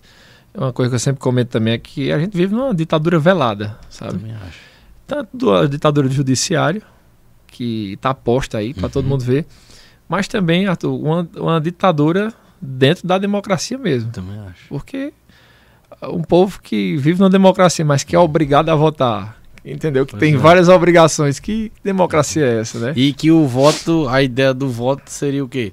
Você traz as suas propostas. Ó, oh, eu, eu tenho a proposta de, de, de melhorar isso aqui, de melhorar aquilo ali. E, e, e essas melhorias que eu estou propondo vai ser bom para todos vocês, para toda a comunidade, para todo o local. Uhum. E não, tipo assim, me dá isso aí que eu voto em você. Isso, é? a famosa compra de voto. Né? Exatamente. Né? É. Ou seja, é, democ... eu acho que tem gente no Brasil, uma pequena minoria, pequena minoria, eu digo pequena minoria mesmo, sou redundante nisso, pequena minoria que vota dessa forma. Demais. Que vê ali, ó, fulano ali tá com uma proposta legal e tal, e vai ser para todo mundo essa proposta, eu vou votar nele. Mas existe uma grande parcela que não vota com esse pensamento, que deveria ser, né, pronto, esse pensamento bem... deveria ser obrigatório para democracia, né? Exatamente. E assim, que democracia é essa, né? Que obriga o voto, democracia é essa que, que quem tem mais voto não vence, uhum. quem tem menos voto entra. Essa, uhum. Essas distor distorções nossas. Da, da nossa política, né? Que tá Olha só cansado. que interessante, que eu lembrei de uma coisa que eu passei, ó. Ah, Em 2018, eu participei de um de um é, é um estágio visita que chama que é lá na, no, no- em Brasília, sei, boa. na Câmara dos Deputados. A gente passa uma semana lá, jovens do a maioria do- dos cursos de direito, mas Sei. pode ser qualquer jovem que esteja cursando curso superior. E a gente passa jovens de todos os estados, né? Na época, é, todo mês em uma turma. Eu acho que ainda tem esse programa. Uhum. Aí a turma que eu fui só tinha eu que era da Paraíba. Tinha muitos jovens do É, boa. Nordeste, mas da Paraíba só tinha eu. Sei. E a gente passou uma semana lá é, convivendo com o- é, os deputados, né? Uhum. Indo nos, nos lugares que eles vão lá na, na Câmara dos Deputados, Sei. vendo como é o, o andamento dos trabalhos, né, vendo como é que funciona na prática lá em Brasília, né? Uhum. E eu mudei minha concepção para muita coisa e para o sistema político do Brasil também, estando lá e Sei. vendo lá como funcionava. Do cara, tipo, na frente da televisão lá que tem, né? A TV Câmara, Isso, vê na isso frente da câmera, da, da câmera, né? O cara ir lá, esculhambar a partir do A ao B, esculhambar pessoal A ao B, e quando sair, né, por trás, eles estarem juntos, É. amigos, e estarem almoçando juntos. É isso. Aí eu vi vários, vários. Eu achei, eu achei, esse cara não tava falando mal dele. então ali, eu disse, como é que vive desse jeito? Diga aí. E- e isso foi uma das coisas que mais me, me assustou quando eu fui lá, né? E falando dessa questão né, da obrigatoriedade do voto, a gente teve uma atividade lá que a gente simulava como se fôssemos parlamentares, Sei. né? Os, os jovens que estavam participando Coisa do, boa. do estágio visita. Aí eu tenho um vídeo, tá? Até eu encontrei esses vídeos esses dias, esse vídeo esses dias no meu Google Hã. Fotos, que eu pedi pra um rapaz que eu fiz muita amizade com ele lá, Jardel, que era do Ceará, Hum. Jardel Max. E eu disse, ô Jardel, grava um vídeo aí é da hora que eu for falar aqui. E eu falei isso, que era falando sobre o voto ser obrigatório ou Eita, não, né? sei. A atividade era essa. E eu falei o seguinte, que eh, não, deve, não deveria ser obrigatório, e eu mantenho até minha opinião, porque faz com que muitas pessoas que não tiveram a instrução necessária, não tiveram né, a informação necessária da importância do voto, votassem. E a partir daí, não tendo essa informação necessária, essa instrução necessária, poderia facilmente vender seu voto. Vender seu voto até a preço de banana, né? É. Ou então achar que o voto não serve pra nada, como Isso. muita gente acha, né? Muita gente acha. E vota em qualquer um. Tem gente que, tipo, isso acontece muito em cidades grandes, em grandes centros. O cara não sabe nem o dia da eleição direito, sai, Uhum. É. sabe que é obrigado a ir. Aí quando ele tá indo, no meio do caminho, ele, o que ele vê no É, chão, ele pega. acontece. Ele não sabe nem quem é o cara, pô, e ele vai lá e vota Acontece. no. Entendeu? E, e- e, é, esse sistema que a gente tem hoje, né, Uhum. da obrigatoriedade, é, abre muito precedente para esse tipo de coisa, né? Demais. Aí demais. nesse, eu me lembrei agora, você falando dessa questão da obrigatoriedade, eu lembrei desse dia que eu falei isso. Eu tenho até esse vídeo no, aqui no meu celular, que eu, esses dias eu achei no meu Google Fotos lá, né? Fica as coisas antigas. Sei. Inclusive, vou fazer um trecho aqui dessa fala da gente e vou colocar esse vídeo que eu falei isso Coloca. nesse dia. Coisa Olha boa. só, cara, em 2018. 2018 foi. E, e antes da, da eleição que teve em 2018, que foi onde começou essa polarização absurda É, que a gente vive, né? bastante a Foi. nossa situação, né?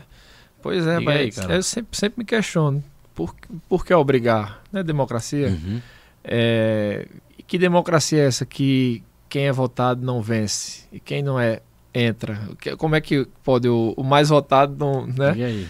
Tem isso também, é Entendeu? verdade. Porque o certo, cara, é acabar com essa história de voto proporcional, Pois de é. não, porque coligar, não, Diz não que, tem pra que- quê. diz que Tiririca, na época que ganhou, né, a primeira vez lá em São Paulo, disse que entrou, foi, um, não vou dizer aqui o, o- o- exato, exata. mas entrou alguns caras por causa dele. Era uns né? 5 ou 6, se não me aí. engano, na época. Eu lembro disso aí. Inclusive aconteceu um escândalo, né, tempos depois, com um cara lá que disseram, ó, esse cara entrou por conta de Tiririca, e teve tantos votos que É. arrastou ele com ele. Olha só. Exatamente. E muitos caras fazem o quê? Veem que o cara tem um potencial muito grande de ter vota uma votação estratosférica Isso. e diga, ó, vou financiar esse cara, É, porque aí eu, ele me leva junto. é o Agora, puxador se- de votos. né? Exatamente. Agora, se for eu, o cara, eu não consigo, É. porque eu não sou benquista, a galera não vai me querer.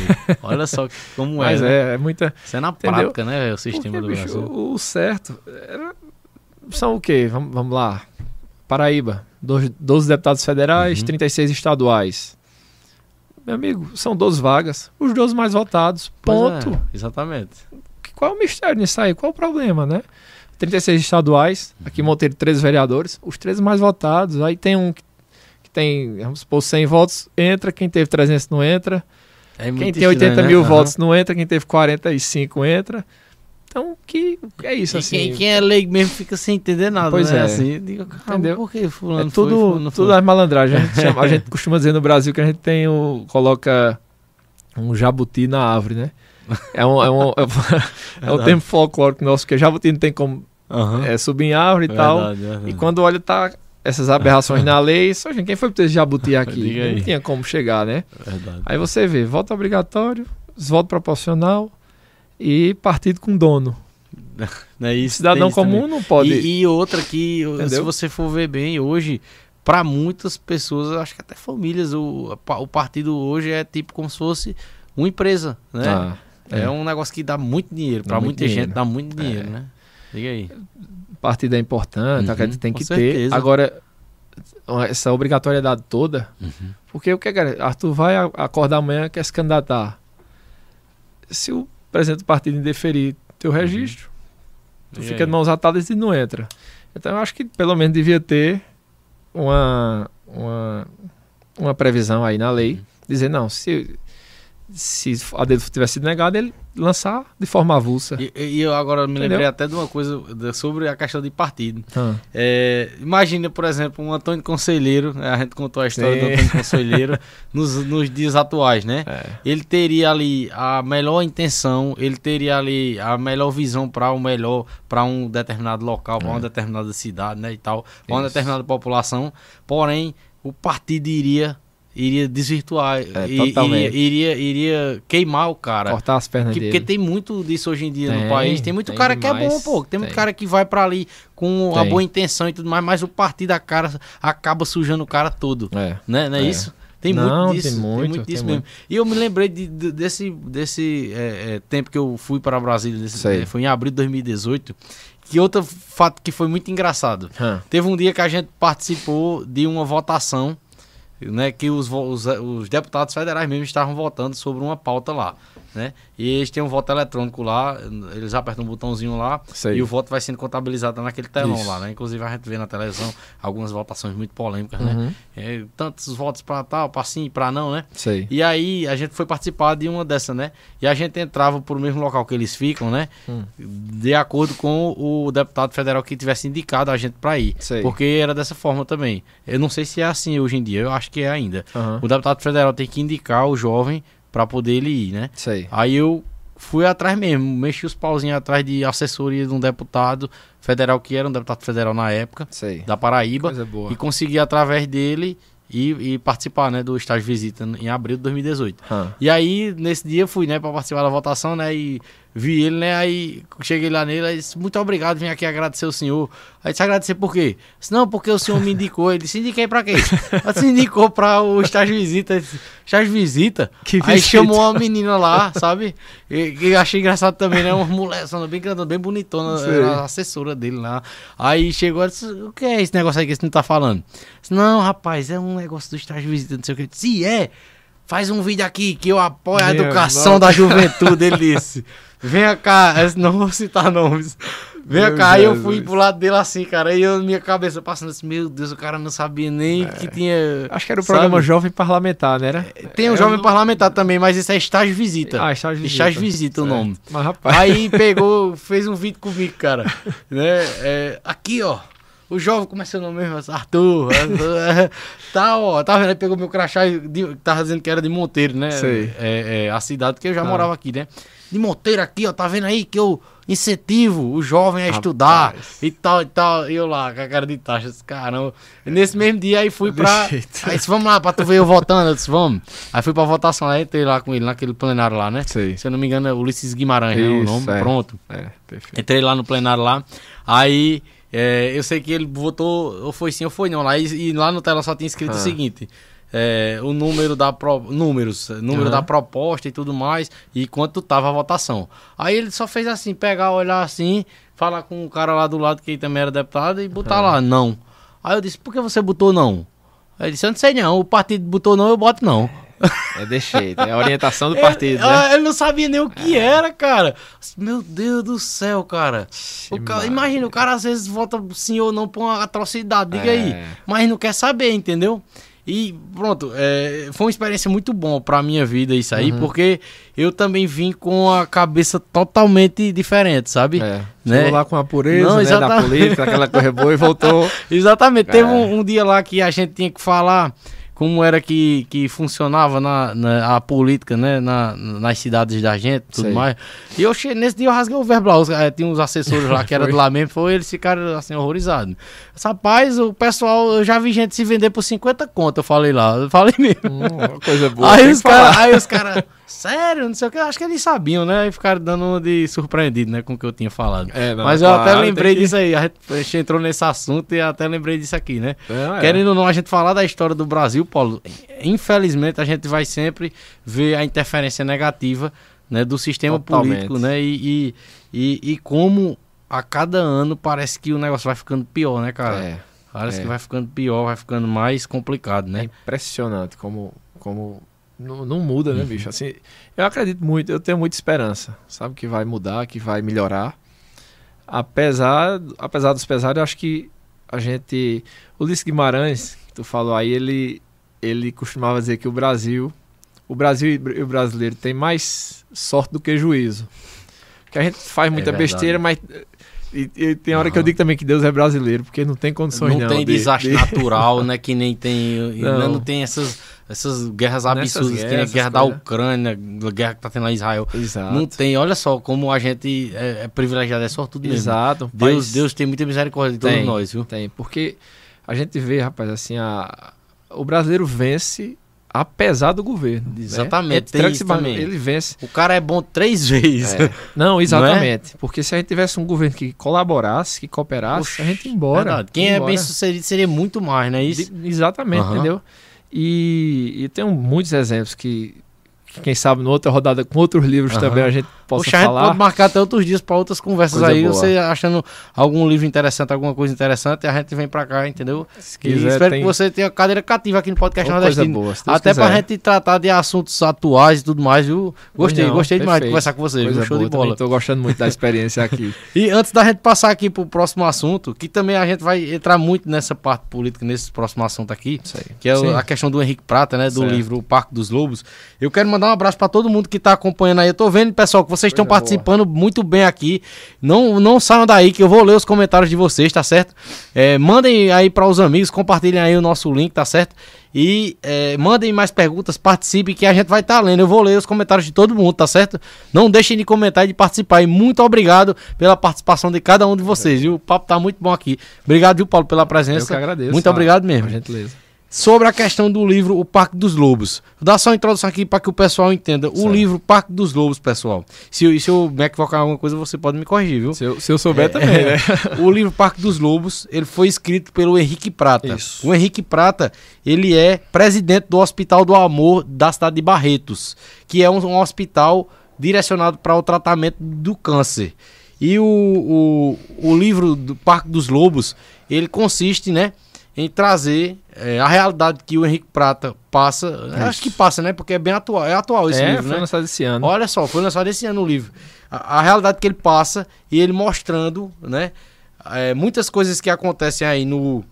no tanto no SUS, né, no Sistema de Isso. Saúde do Brasil, quanto também no sistema de saúde privado, né? E tudo relacionado à questão do tratamento do câncer. Aham. É, pode falar aí, Paulo. Fica à vontade aí que eu quero, eu tô curioso para É. ver, cara.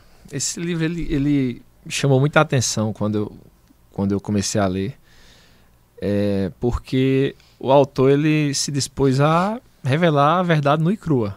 Ele dá nome, é governador tal, é, ministro tal, deputado tal, senador tal. Todo mundo que ajudou ele fala e todo mundo que atrapalhou e atrapalha ele fala também, né? É, porque é uma é outro crime também contra contra o nosso país, né? Que é essa desassistência à população. A gente tem um sistema muito bom e muito bacana que é o SUS. Foi muito bem desenhado, foi muito bem planejado. Tem muito recurso e, infelizmente, não funciona. E se ele não funciona, não é nem por falta de recurso, nem é porque o sistema é ruim, não. É porque alguém está pecando aí no meio do caminho. Isso aí, não tenho dúvida. Ele diz isso no livro. É bom, e é bom quando a gente tem a ideia de uma coisa que sabe uma, um pouco de algo e aprofunda quando lê isso aí, que é, eu pude ter certeza de várias coisas que eu já sabia, porém só achava, uhum. né?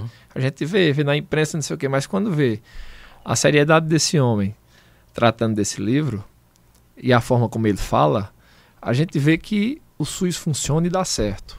Ele é real, ele, ele existe, porque os hospitais dele que ele gerencia, é o hospital estritamente voltado para o uhum. tratamento do câncer, é 100% SUS. E tem os melhores equipamentos do mundo. Olha só. Os melhores atendimentos do mundo, os melhores médicos também. Os melhores atendimentos do mundo assim, né? Para atendimento de, de, de ponta. Atendimento de ponta, equipamento de ponta, médicos de ponta, do, do, do recepcionista ao médico mais preparado, eles têm o mesmo, uhum. estão no mesmo patamar. É uma visão muito humana que ele tem da rede de hospitais uhum. e do SUS. E quando ele mostra, quando ele relata no livro, a gente vê que o sistema não funciona por maldade. Olha só, cara. Somente por maldade. Por maldade, por desvio, por lobby, por corrupção. E tem por... gente que ganha com esse não funcionar do Exato. SUS, né? Esse é o, uhum. é o X da questão por, pelo, por, porque o SUS não funciona, fulano ganha. E, e se o SUS funcionar, aos trancos e barrancos, fulano ganha também. Olha só, cara. É. Um relato que, ganância, que né? uma ganância horrível, uma desumanidade, uma, uma, uma amoralidade, uma imoralidade também, uma uhum. coisa absurda. Uma das coisas que ele comentou que eu não queria acreditar, apesar de já ter um amigo meu já tem me relatado, é, ele, ele, relata muito, que muitos médicos é, atendem pelo SUS, levam o paciente, faz tudo pelo SUS, mas na hora da cirurgia, é assim, eita, agora eu não opero por aqui não, tem que ser hospital tal. Já ouvi falar já. Por tal hospital, é. Uhum. E lá ele opera por tal hospital e recebe. E às vezes ele continua o tratamento no mesmo hospital do SUS e tudo mais, e ainda assim cobra por fora. Né? A pessoa no desespero. Né? Eu já ouvi falar também de, de, de fila. Uhum. Que é, é, é, tipo. Que tem gente que ganha eh, alguma coisa ou cobra alguma Isso. coisa para poder adiantar alguém na fila. Exatamente. A fila que devia ser a fila, já diz o nome, fila. Exato. É. é chegou fulano cumprir. agora, então tu espera que ele tá é. tá na vez dele, mas não. Só cumprir o que tá ali, o que é que aí, custa. Cara. Então aí quando ele vai mostrando que é, tem senador que atrapalha, tem governador que atrapalha, tem, entendeu? Para atender um lobby da medicina privada. Não é nem para é só para atender interesse, entendeu? E outra coisa assim chocante que que ele relata é que mesmo quando ele consegue a verba, ele regulariza o hospital, todo bacana, tudo estrutura muito boa. Um hospital público que às vezes chega a ser melhor do que o melhor privado que uhum. tem na uhum. região.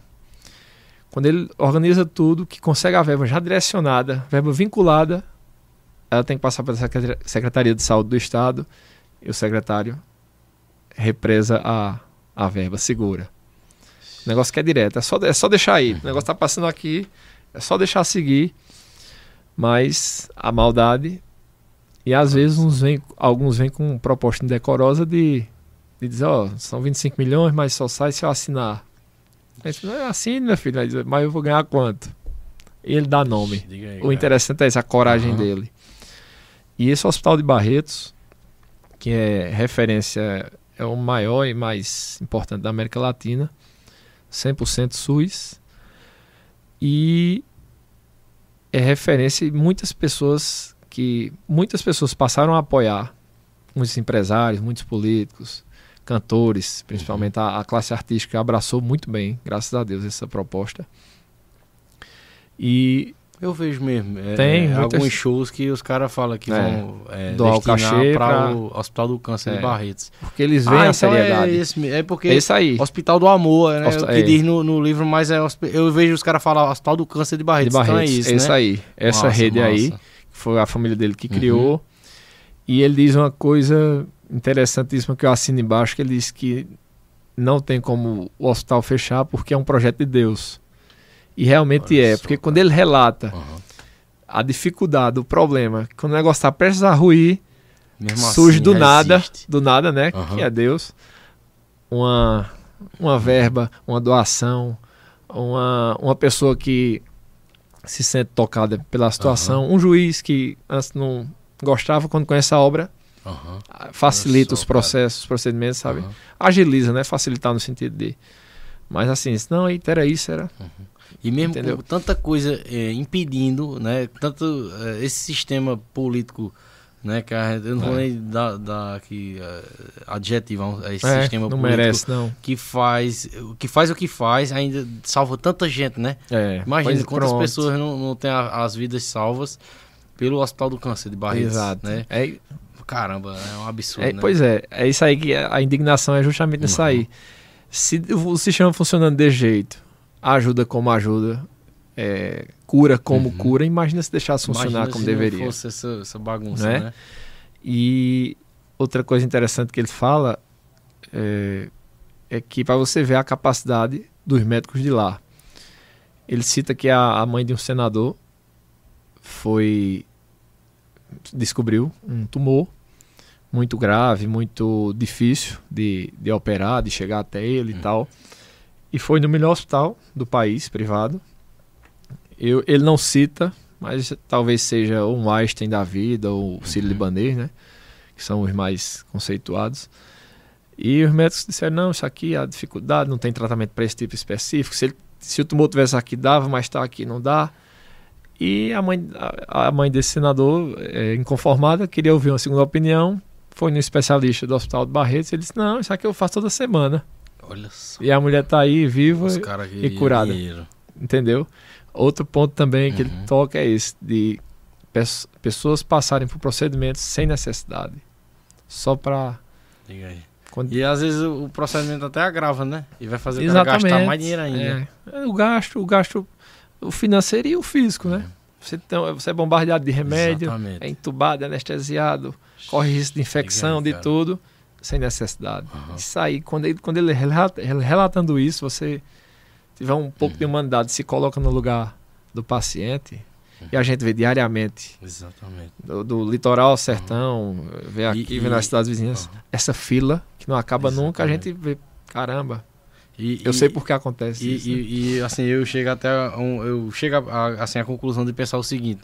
É, como você falou, o, o SUS é um sistema lindo na teoria, né?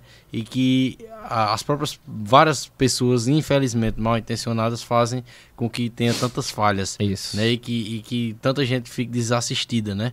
Mas Isso. eu sou uma pessoa que precisou e eu consegui, graças a Deus, né? Uhum. com a ajuda de muitas pessoas, que eu não vou mentir que teve a ajuda de muitas pessoas, né? Eu consegui ser assistido Uhum. pelo SUS, né? Com a Isso. vaga na UTI, com várias coisas, né? Ah. E depois disso, eh, eu até, quando eu cheguei em casa, né? Eu, eu dividi o quarto depois que eu saí da UTI com alguns eh, eh, doentes, né? paciente. E eu vi que eu mesmo, assim, a sorte que eu tive, a- outros que estavam lá não, tive, não tiveram e não terão. né? Tanto que nas minhas orações em casa, eu pedi para que Deus olhasse por aquelas Ah, pessoas, ali pessoas, também, cara. é, Olha só. Perfeitamente. Porque é, eu vi que é, é, assim, é, é o sistema único de saúde, que seria é, a, a pra- na prática que deveria ser para todos nós, é isso. né? É. E infelizmente tem pessoas que infelizmente não conseguem ser assistidas, né? É. É, é tipo, a- é, é tipo não, é o que o livro O Parque dos Lobos retrata, É. não é isso? É. Olha só, cara, e o nome do livro também é bem sugestivo, Exato. O Parque dos Lobos, cara. Que Olha ele só. diz justamente isso, que tem muito Uhum. lobo em pele de, de ovelha, né? Que ele pensa que tá ajudando, tá ajudando. Quando vai conseguir, ele descobre que aquele cara tava fantasiado, cara. tira a vestimenta e era um lobo que Diga tava aí. dificultando o, o procedimento dele. Então, é, se você tiver, tem que ter, eu digo que tem livro que tem que ter estômago para ler, Uhum. porque sabe assim, você porque uma coisa é você ler um livro, Arthur, que a realidade você está lendo uma coisa sobre sobre a Europa, uma coisa Uhum. distante, mas você lê um livro, um cara que está aí há 50 anos batalhando, Uhum. E quando ele relata Ele e você olha pro falar, lado e né? vê que é isso aí Aham. mesmo, ele, ele vai lá no, no cerne mesmo da questão Uhum. e diz e diz nome e pronto. E eu espero que esse livro vire filme, né? Porque como você falou né? lá no Documentário começo, né, bacana. que é, a questão de não ler, né, também é um mau hábito do, É. da grande maioria dos É, brasileiros, né? demais. A demais. gran- agora, grande maioria mesmo, entendeu? É. Eu vim, é, é, não, não, tô- não tô um leitor ainda, né, mas vim começar a ler, a ler devagarzinho agora esse ano, Sei. né? Depois de, de- do, do que eu passei, né? Comecei a ler é, um livro religioso, né? sei. Ainda muito pouco, não sou um leitor, mas diga aí, tinha livros em casa, comprava livros, Uhum. mas não lia. Não lia, né? Né? Agora mi- minha meta é, é tentar ser um leitor agora, Coisa né? boa. Eu tenho muito livro bom lá que eu nunca li, cara. Lá em casa, tá lá em casa, eu É, vou ler. imagino. Eu vou Acontece. Não é normal. Assim, aí. tem, é, E, e eu sei que isso, eu ainda, ainda sou ainda um brasileiro ainda mais um pouco evoluído por eu ter esse pensamento de que a leitura importa. exato. Imagina é. o tanto de gente que não lê de jeito nenhum, cara. É, é. Diga aí. Eu tava, exato. Eu tava conversando com um amigo meu, que ele também é um, um grande leitor, é escritor, Uhum. é muito inteligente. E ele dizia a mim, ele disse a mim uma vez, eu nunca tinha parado para pensar, porque minha, meu pensamento é outro, né, em relação a isso e tal. Mas eu nunca tinha me tocado. Ele disse assim, Paulo, é muito difícil trabalhar com livros. E eu só achei, como assim? Aí disse, não, a rotatividade do Brasil, a leitura é pouca, não sei o que e tal. Eu disse, não, mas tá mudando, tá aumentando. Ele disse, sim, meu filho, tá aumentando. É, graças a Deus as pessoas estão comprando mais, estão lendo mais e tal. Mas é difícil. Disse, mas por que essa dificuldade? Já que estão lendo muito e comprando muito. Ele disse, Paulo, a pessoa pode passar uma vida inteira sem comprar um livro. Eu parei, olhei para É. um canto pro outro. Eu conheço pessoas que, que menosprezam e ainda diz piada com É. o livro e com quem lê. Diga. E eu sei, realmente, a gente, a gente não vive sem medicamento, Uhum. alimento, tal, combustível, essa coisa, luz e tal. Mas sem um livro, a gente pode passar pela Uhum. vida sem nunca ter lido. Vai ser uma pena, vai ser uma. A vida pode ser maior com a leitura Uhum. e melhor. É verdade. Vai ser uma pena quem passar a vida inteira sem ler. Mas pode passar. Aí quando ele disse isso, falei, rapaz, é mesmo, a pessoa pode passar a vida toda sem nunca ter comprado. É verdade. né? É verdade. é verdade, né? E, e, e principalmente aqui no Nordeste. É. né? Eu, eu, eu, eu não, não, não sou de, de outra região, mas aqui no Nordeste eu acho que a grande maioria, é um problema da grande maioria dos brasileiros, É. do- dos brasileiros e dos nordestinos, a falta de leitura. É. A leitura tanto- pode libertar, né? Liberta, Em vários aspectos. liberta em vários aspectos. Aham. Grandes coisas foram feitas por conta do- dos livros, do conhecimento, né? Tem até uma frase que eu não me recordo de quem é, que diz assim... ah, livros não mudam o mundo, livros mudam pessoas e pessoas mudam o mundo, né? Show. E é uma verdade, né? Se a gente olhar... Eu, eu lembrei até agora, falando né, em livro, né, da, uma- é, a psicóloga Michelle, ela já veio aqui no podcast nordestino. Sei. E ela tá lançando. É uma campanha que ela, eu acho que tá até em andamento. Que é, é para as pessoas que tiverem livros que já leram, Uhum. né, doarem os livros. Coisa boa. E pe- outras pessoas que gostam de leitura também irem lá no, no. Ela vai fazer, eu não sei dizer se é bazar, eu acho que é um bazar. fosse um ponto de... É, e aí, quem gostar, eu gostei desse livro. Aí, em troca de alimentos, você leva esse livro. Que coisa E boa. os alimentos revertidos para pessoas carentes. Bacana, viu? Boa ideia aí da Michelle aí. Quem Vou quiser saber mais a fundo, vê a rede social da Michelle. Psicóloga Michelle Bezerra. Acho que é PC Michelle Bezerra. Coisa O boa. nome do Instagram dela. Eu lembrei agora, a gente falando de leitura aqui. Muito Vou bom. olhar para o que puder É, ajudar. Paulo, antes da gente, é, é, eu queria finalizar a gente falando de, de Ariane Suassuna, que Coisa inclusive boa. faz parte aqui do nosso cenário aqui, mas a gente Ah, terminar falando de coisa boa, né? Sei. E mais esses assuntos que a gente falou, cara, muito, muito necessário, viu? muito necessário todos, todos os assuntos, né? Ótimo. E eu costumo dizer a todos os convidados que vêm aqui, o nosso podcast nordestino, ele não se limita só a essa live aqui, né? Eu Uhum. tento fracionar ele para as outras redes sociais, a gente tá presente em 21 plataformas. Caramba. De áudio são 10 plataformas, só de áudio. Né? Sei. Inclusive atualizei hoje, viu, galera? Teve um cara que me cobrou lá, eu nem sabia que tinha também audiência só no áudio. Sei. E o cara falou comigo, cara, atualiza os episódios novos na plataforma do Google Podcasts Pai, que que coisa boa. eu escuto toda vez no meu trabalho. E eu tô vendo que é, teve uns novos aí, tu não colocou lá. Eu disse, Caramba, obrigado pelo feedback, cara. Coisa eu não vou boa. deixar de atualizar. Muito Atualizei todos hoje, né? Tá atualizado lá, inclusive vou até responder ele no direct do Instagram que ele falou lá. E eu tento fracionar esse conteúdo, entendeu? Pra que chegue no máximo de pessoas possíveis. Ótimo. Entendeu? Todo, toda a conversa que a gente grava aqui não se limita só a essa live no YouTube, Entendi. né? E é até bom que às vezes gente- eu faço um, um trechinho aqui do que a gente falar e a pessoa acha tão interessante que vai vem ver o completo. Uhum. Né? E isso é, muito bom, sem cara. dúvida, sem Né? dúvida. E- Os cortes, né, atrás. Exatamente. Aí, antes da gente ir para o Ariano, falar do Ariano para finalizar, Paulo, essa questão do livro do José Américo de Almeida, que eu não hum. conhecia, conheci porque você falou e eu fui pesquisar e, e conhecer, né, que é o livro chamado A Bagaceira, Bagaceira. né? É um, a baga, bagaceira é um termo muito utilizado no nosso Nordeste, né? É, e as isso. pessoas usam bagaceira para falar de desmantelo, né? Para falar de carrego, né? Ah, isso é uma bagaceira, uhum. né? E é, eu, quando você me falou do filme, do livro, né, A Bagaceira, eu pensei, esse livro deve falar de quê? Aí várias coisas né, na minha cabeça vieram para me imaginar o que, de, que, de que se tratava o livro, né? Sei. E quando eu fui ver mesmo, não se tratava de nada do que eu imaginava, né?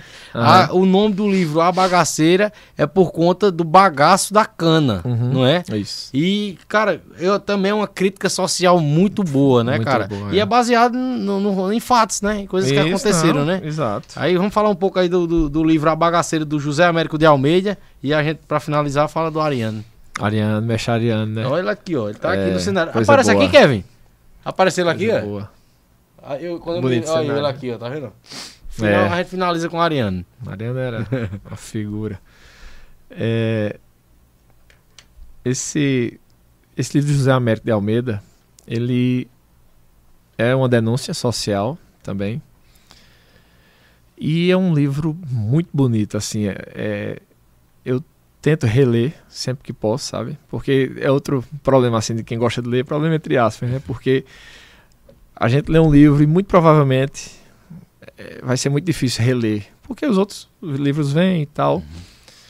Mas é um livro que eu sempre procuro reler, de tão bonito e poético que ele é. E eu vi uma professora falando num vídeo sobre hum. ele que é também uma linguagem muito rebuscada. Né? É, ele é muito. Uhum. José de Almeida era muito inteligente, muito preparado. Foi um grande político paraibano. Para mim, foi um dos maiores homens que esse estado já, já produziu. Inclusive, olha, o, o, o bairro José Américo é Mas José Américo de uma pessoa, né? né? Vários lugares na Paraíba tem o nome Vários do lugares, José Américo. Tem né? nome de rua, de avenida, Exatamente. tem praça, bola, estátua. Ele foi um grande uhum. político, um grande estadista. Por pouco não foi presidente da República. Ele era, era o braço direito de Getúlio Vargas. E cresceu muito, admirado por todos os políticos. Quando ele faleceu, agora em 80, 82, é, a elite política brasileira esteve presente. Um deles foi José Sarney, que três anos depois se tornou presidente, né, com a morte de Tancredo e tal. E ele foi reverenciado e aplaudido, respeitado no campo acadêmico, no campo literário, no, no jurídico e principalmente no político. Uhum. Ele foi de uma estatura, de uma envergadura, como a gente diz, enorme. É pouco conhecido, pouco citado, pouco falado, né? que é um defeito nosso também, brasileiro. É. Não, o que é bom parece que a gente Parece que a gente tem cara. prazer em esconder o que é bom, né? E o que é ruim a gente fica, eita, por ali, o bom a gente. Mas ele escreveu esse livro em 1928. Eu indico a todo mundo para ler. Desculpa. Para todo mundo que indicar todo mundo que leia. Porque até hoje eu não sei nem o que dizer sobre esse livro. Porque é, quando ele escreveu, que todos assim, eu pensei que a bagaceira era o desmantelo uhum. e tal. Quando ele escreveu o livro, ele, ele enviou o manuscrito, mandou uma, a cópia para um crítico literário do Brasil, era Alceu Amoroso Lima, que era da Academia Brasileira de Letras, inclusive Ariano é, José Almeida também foi, e ele quando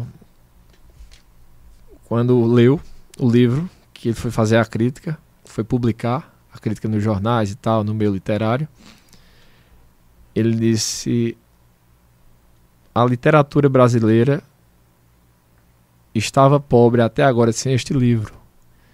Mais ou menos assim, sabe? Uhum. E a partir de agora ela não pode viver mais sem ele. Então, o maior crítico da época que lançou vários autores, vários escritores, cara respeitadíssimo, né? Um homem respeitadíssimo, um homem de letras. Quando ele disse isso, sobre o livro, pronto, eu vou dizer o quê de um livro desse? né? Porque ele assim. É, e ele até disse aí, disse praticamente isso aí que tu falou. Que José Américo escreveu uma carta para ele pedindo para analisar o livro, só que a letra dele era muito feia. E ele disse: quando eu vi o título do livro e vi a letra do autor, eu disse, só pode ser uma bagaceira. É uma bagaceira mesmo. o próprio crítico uhum. disse isso. Então é um livro muito bonito, muito poético, muito que traz uma denúncia social de seca, de fome, de miséria, é, dos retirantes, é, do, de como as pessoas, até hoje, né, às vezes, são subjugadas pelo poder de, de alguém que tem empresa, no caso aqui era a terra, uhum. não é? Ela, a obra tem um romance, um pano de fundo, um, um romance, um trio amoroso, que é entre Dagoberto, Lúcio e Soledade, sabe? Dagoberto é pai de Lúcio e os dois se apaixonam por Soledade. Só que aí, isso aí é, é o. Desculpa. É o. É para o enredo, faz parte do enredo, mas a gente tem que ver o pano de fundo da história, né? Que é a seca, a fome, a miséria. A, o, uma vez eu estava em São Paulo eu vi um. Visitei o MASP, que é o Museu de Arte Moderna da, brasileiro, né? Que foi criado por Assis Chateaubriand. Uhum. É, inclusive é Museu de Arte Assis Chateaubriand paraibano também, um grande jornalista, uma grande figura, controversa também. Só, e quando eu fui lá no Mastro, eu vi uma, uma imagem de Portinari chamada Os Retirantes. Ele tem vários com a temática da, da seca. E automaticamente eu me lembrei do, do livro de José Américo. Parecia que ele tinha tirado aquela imagem da cena do? Parecia que ele fez aquela pintura retirando de uma cena do, do livro, de uma parte do livro, porque basicamente eram pessoas é, fugidas da seca e na própria Paraíba. Eles não saíram daqui para ir para os grandes centros, não. Eles saíram do sertão para ir para o brejo. E até no brejo tem a discriminação, tem a perseguição, tem a sabe, preconceito, né? preconceito uhum. e aquela a humilhação também. Uhum a ponto do, do personagem. Minha voz falhando aqui. Ah, desculpa. Fica à vontade, fica à vontade. A ponto do personagem dizer, de um dos personagens dizer, num determinado momento, o pessoal querendo sair da terra, eles, não, tá na minha terra, é meu. Dizer isso com a pessoa, se a pessoa Diga tá aí. lá, tá de passagem, parou porque tava com fome e tem que ficar, porque agora a terra é tua e o que tá nela Diga tem que aí, ser também, entendeu? Então é uma denúncia social. Hum uma crítica, uma. É muito bonito o livro, muito bonito. Vou ver se eu releio daqui pro final do ano. E, e, e é interessante que é uma crítica social e que é, traz a formação das oligarquias, né? Isso. Das oligarquias que, Sem tipo, dúvida. É, se a gente pegar né, as cidades, as cidades do interior, elas começaram a partir de fazendas que se tornaram povoados Isso. e de povoados se tornaram comunidades, de comunidades Isso. cidades e é, antes de, da, da, da, da, fazenda né, ser uma fazenda com pessoas entre aspas livres uhum. era com certeza com escravatura, com a isso. época da escravatura, onde isso era acontecia na prática é. das pessoas serem propriedades de outras. Né? Exato. E imagina, é, é, assim, ver a lei de, de, abolição e tudo mais, e com certeza não é, ficou. É, a, não, é, não é de uma hora para outra que sai essa marca, não é? Isso. E mesmo mudando ah. o sistema e tudo mais, não, a, a escravatura está proibida. Mas a questão do, da, de achar ter posse do outro, né? Verdade. Ou porque o outro é seu funcionário, ou porque o outro mora num, numa casa que faz parte da sua propriedade. É. Eu acho que isso acontece até hoje. Acontece. Acontece até acontece. hoje, né? E é por isso que esse termo oligarquia é tão, é tão usado, né? É. E que muitas cidades há muitos anos são dominadas por oligarquias. É, né? exato. Aonde é, é, é, é, igual, assim, eu vejo muito parecido com o sistema da, da época medieval, por exemplo. Não, né? sem dúvida. Que, que o cara que nascia na família real ele já estava predestinado a ser da família real, ser nobre, né? Uhum. Independente do que ele fizesse na vida. E quem nascesse como plebeu, ele estava condenado para a vida toda. É. E talvez ele fosse melhorar um pouco se ele conseguisse chegar perto da família real, de alguma forma. Né? Exato, né? é. Que e, eles não deixavam também, né? exatamente. né? Difícil demais. E é um sistema que a gente vê que, infelizmente, ainda persiste ainda na, é. nas nossas realidades, né? Não, sem dúvida. Diga Esses aí. pontos que a gente vem tratando aí uhum. de, de oligarquia, as nossas oligarquias vêm desde do Império, é, né? É Eles atrapalharam muito e continuam atrapalhando uhum. também. É, a oligarquia, lembrei de um agora, de, por exemplo, você olha como a nossa oligarquia é atrasada e, e ruim mesmo assim, as nossas elites, né? Porque, por exemplo, você chega no canto, tem a oportunidade de desenvolver, de fazer crescer, e você abafa, você asfixia, isso aí é, é totalmente contra um pouco de racionalidade que você tiver. Isso é. Eu vejo um exemplo que eu sempre cito, é o estado do Maranhão. Cara, pode, pode terminar. Vamos, vamos, pode, por favor. Não, eu, eu, quando. Pronto, eu servi o exército em 2013. Eita, eu fui para uma missão no Maranhão. Eu passei 40 dias lá no Maranhão. Hum.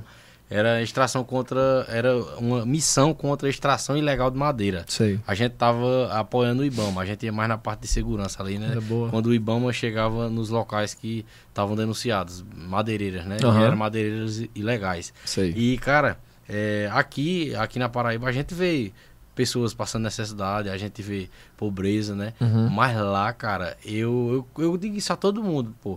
Eu fui o lugar mais pobre que eu já vi na minha vida. Foi o Maranhão, foi o estado foi do Maranhão. Isso em 2013, eu não sei se desenvolveu de 2013 para cá, não, mas eu acho muito em difícil. 2013 foi e é no interiorzão do, do, do, do Maranhão, entendeu? Sei. e cita até a cidade, não tem problema para mim falar qual. Não, Centro do Guilherme, o nome da cidade mais pobre que eu, que eu estive lá. Sei. E cara, é, tipo assim, eu, eu via dizia, caramba, lá onde eu moro, lá no meu interior, na uhum. Paraíba, tem. Tem pobreza, tem necessidade e tal. Mas aqui, cara, é muito mais. É muito é mais. chocante, né? Demais, demais é. mesmo. Demais é. mesmo.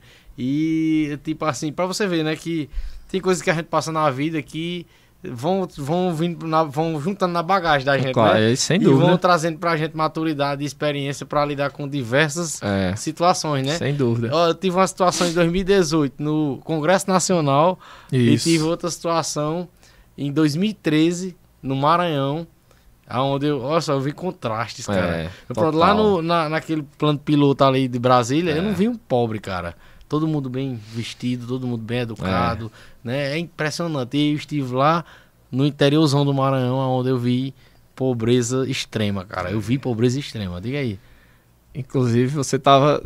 É, eu passei uma temporada em Brasília uhum. e, e, realmente é isso. Você tava no Brasil oficial, que é Brasília, e o Brasil real é lá no, no Maranhão, né? Diga aí. Cara. A Ariana até fala nisso, né? Que Olha tem o, o, Brasil real.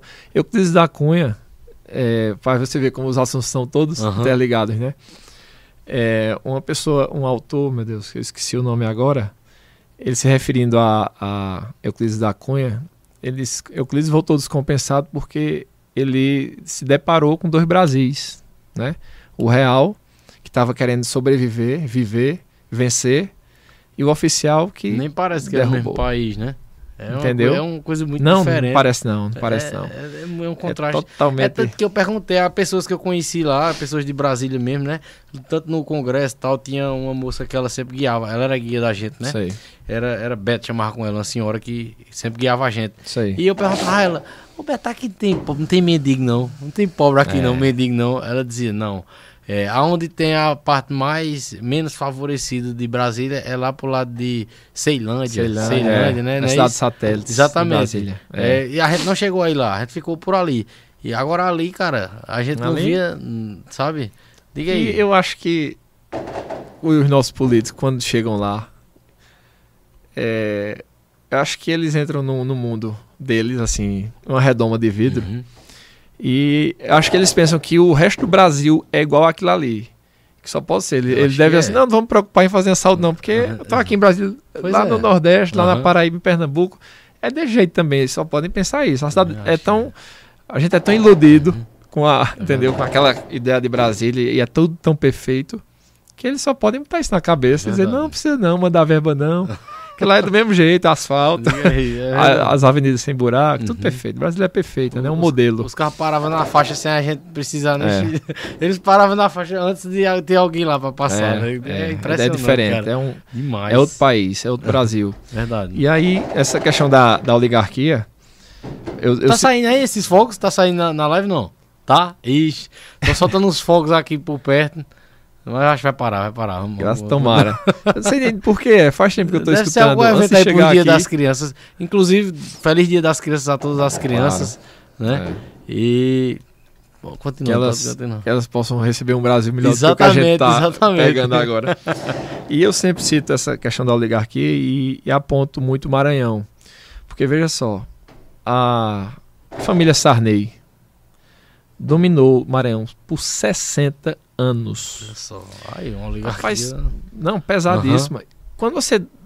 Era para aquele, pra aquele ser um estado de primeiro mundo. Diga aí.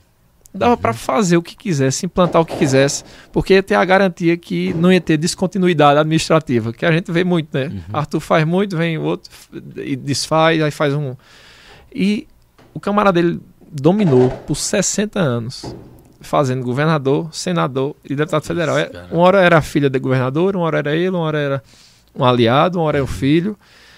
E o Estado não saiu do canto. Verdade. Entendeu? Aí você vê, por isso é bom conhecimento, a leitura.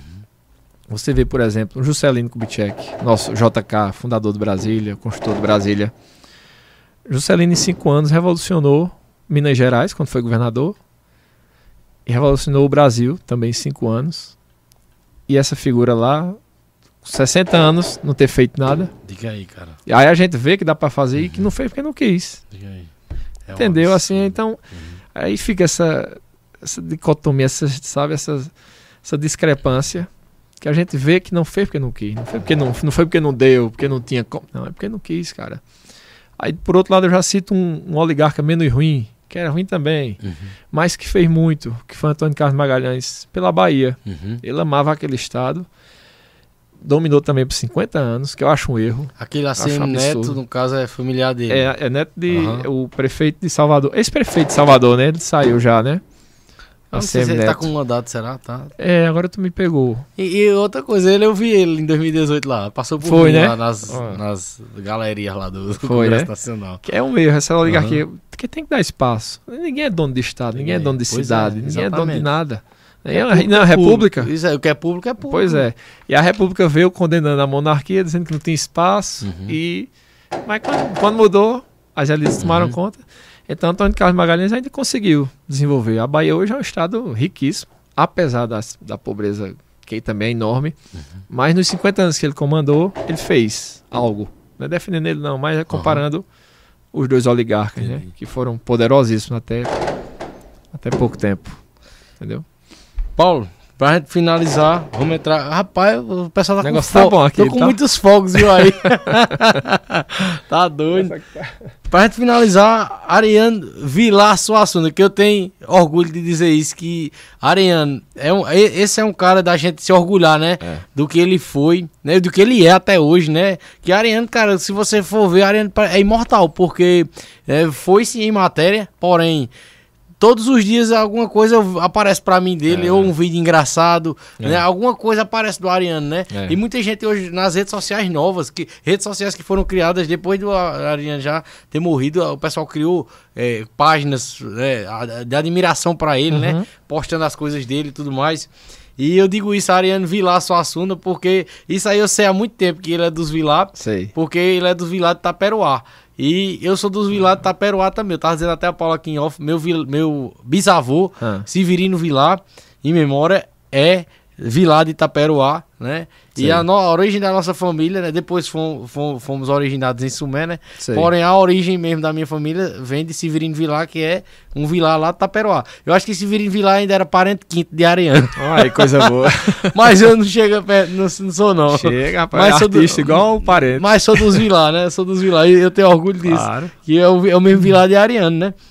Inclusive, a gente é, tem um grupo, a Vilazada é o nome do grupo, que é, é, a grande maioria do- da galera é de lá de Itaperuá. Coisa boa. Né? Aí a gente Bacana. até conheceu muita gente assim que faz parte da nossa história, das nossas origens, através desse grupo, né? Ah, Mandar um abraço boa. até pra Toninho Vilar, Antônio Vilar, que ele é quem movimenta o grupo, ele quem buscou todo mundo, os Vilar que tinha Pai. fora e, e juntou todo mundo. Tem um Bacana. evento anual lá em Itaperuá, é. O pessoal lá da, da casa da minha avó já foi já, algumas Coisa vezes, boa. eu nunca fui, mas ainda vou. Vai É. esse ano, se tiver ainda, no ano que vem. E, e aí quero mandar um abraço pra todo mundo lá. E Ariano Vilar Suassuna, né? Eu é, peguei algumas curiosidades dele que eu pesquisei, né? E a, é, a gente e, é, combinou né, de falar sobre a obra O Alto da Compadecida, né? Isso. Que é, pra quem não sabe, né? Eu acho que muita gente não sabe disso, Paulo. Que o filme O Alto da Compadecida, que é tão famoso no Brasil, eu acho que todo mundo que tá assistindo aqui, que vai ver depois, é, já assistiu O Alto da Compadecida, né? Ou, e assistiu É. mais de uma vez, né? E, e não é aquele filme. E você assiste mais de uma vez e você não, não abusa. Eu mesmo não abuso. Às vezes que eu, Aham. eu vejo passando, eu, eu assisto e eu rio sempre da É. mesma forma. E acho muito engraçado, né? É. É inspirado numa obra do Ariano Suassuna, né? Que é o Isso. Alto da Compadecida. É. Pode falar aí um pouco, Paulo, sobre É a obra. é uma peça de teatro, né? Ele escreveu é, o Alto da Compadecida em forma de peça e foi, já foi estreada, já foi apresentada no Brasil inteiro praticamente, até na, na época mesmo, quando foi publicada, década de 50, 60. E essa obra já foi muito bem aceita pela, pela crítica na época e tudo mais. E, e tem, tem umas tiradas muito boas que eu, eu recordo. E o bom, Arthur, de você, quando você lê um livro que se torna filme, é muito bom você, quando o ator diz alguma coisa que você lembra, isso aí de Saquitar, Uhum. porque tem muita coisa também, que ele, quando vem o filme, não segue 100% Uhum. o livro, né? Mas quando você identifica aquela frase que você gosta, que o, autor, o ator cita aquilo que o autor realmente escreveu, é muito bacana. E uma dessas partes, que acho que gira muito aí na, na rede social, na, que é quando ele fala sobre a morte, né? Que é a única coisa irremediável que Chi- Chicó fala a João Grilo, o João Grilo fala a Chicó. É, quando Chicó é. Quando João Grilo é baleado, né, na frente da igreja, que ele morre, aquela história da, Uhum. da peixeira, da gaita- bolsa de sangue, né? a gaita, né? quando ele falece que Chicó diz assim: pobre de João Grilo foi vítima do único mal irremediável que o ser humano tem que passar e até agora não tem explicação por que vai passar, para que passar e tal.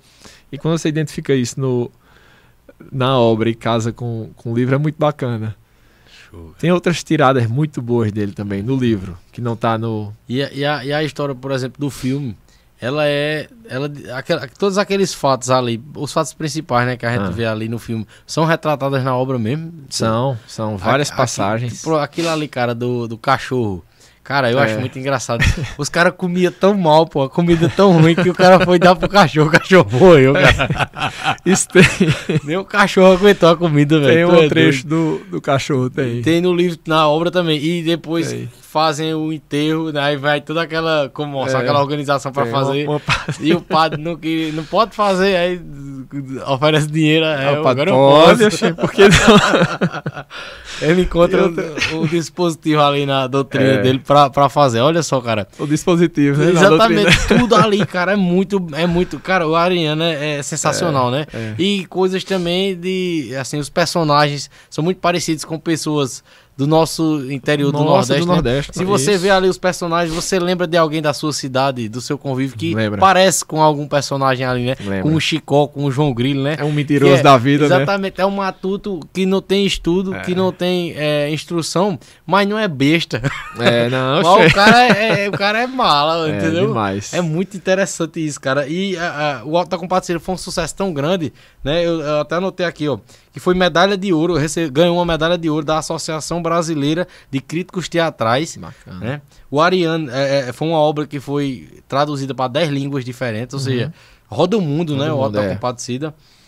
É, e aí eu anotei aqui algumas curiosidades sobre o Ariane, né? Sei. O Ariane, ele é, ele, ele, como você falou aí- aí em outro momento, né? Quando falou do José Américo, né? Que Uhum. foi para a Academia Brasileira de Letras, eu ia até lhe perguntar se o Ariane teria sido o único paraibano que tinha ido, mas não, né? Teve Não, outros também, teve- né? tiveram outros. O Ariano é detentor da cadeira número 32, 32. na Academia Brasileira de Letras. Bacana, Olha só, cara, é, é um, é um nordestino da gente ter orgulho, Não, né, se orgulhar cara? muito. É, E assim- repre- e outra, ele é do Cariri paraibano. É, tem, Olha ele só, tem ele, isso, é, né? ele é da nossa terra aqui, cara. Taperoá ali, Cariri paraibano.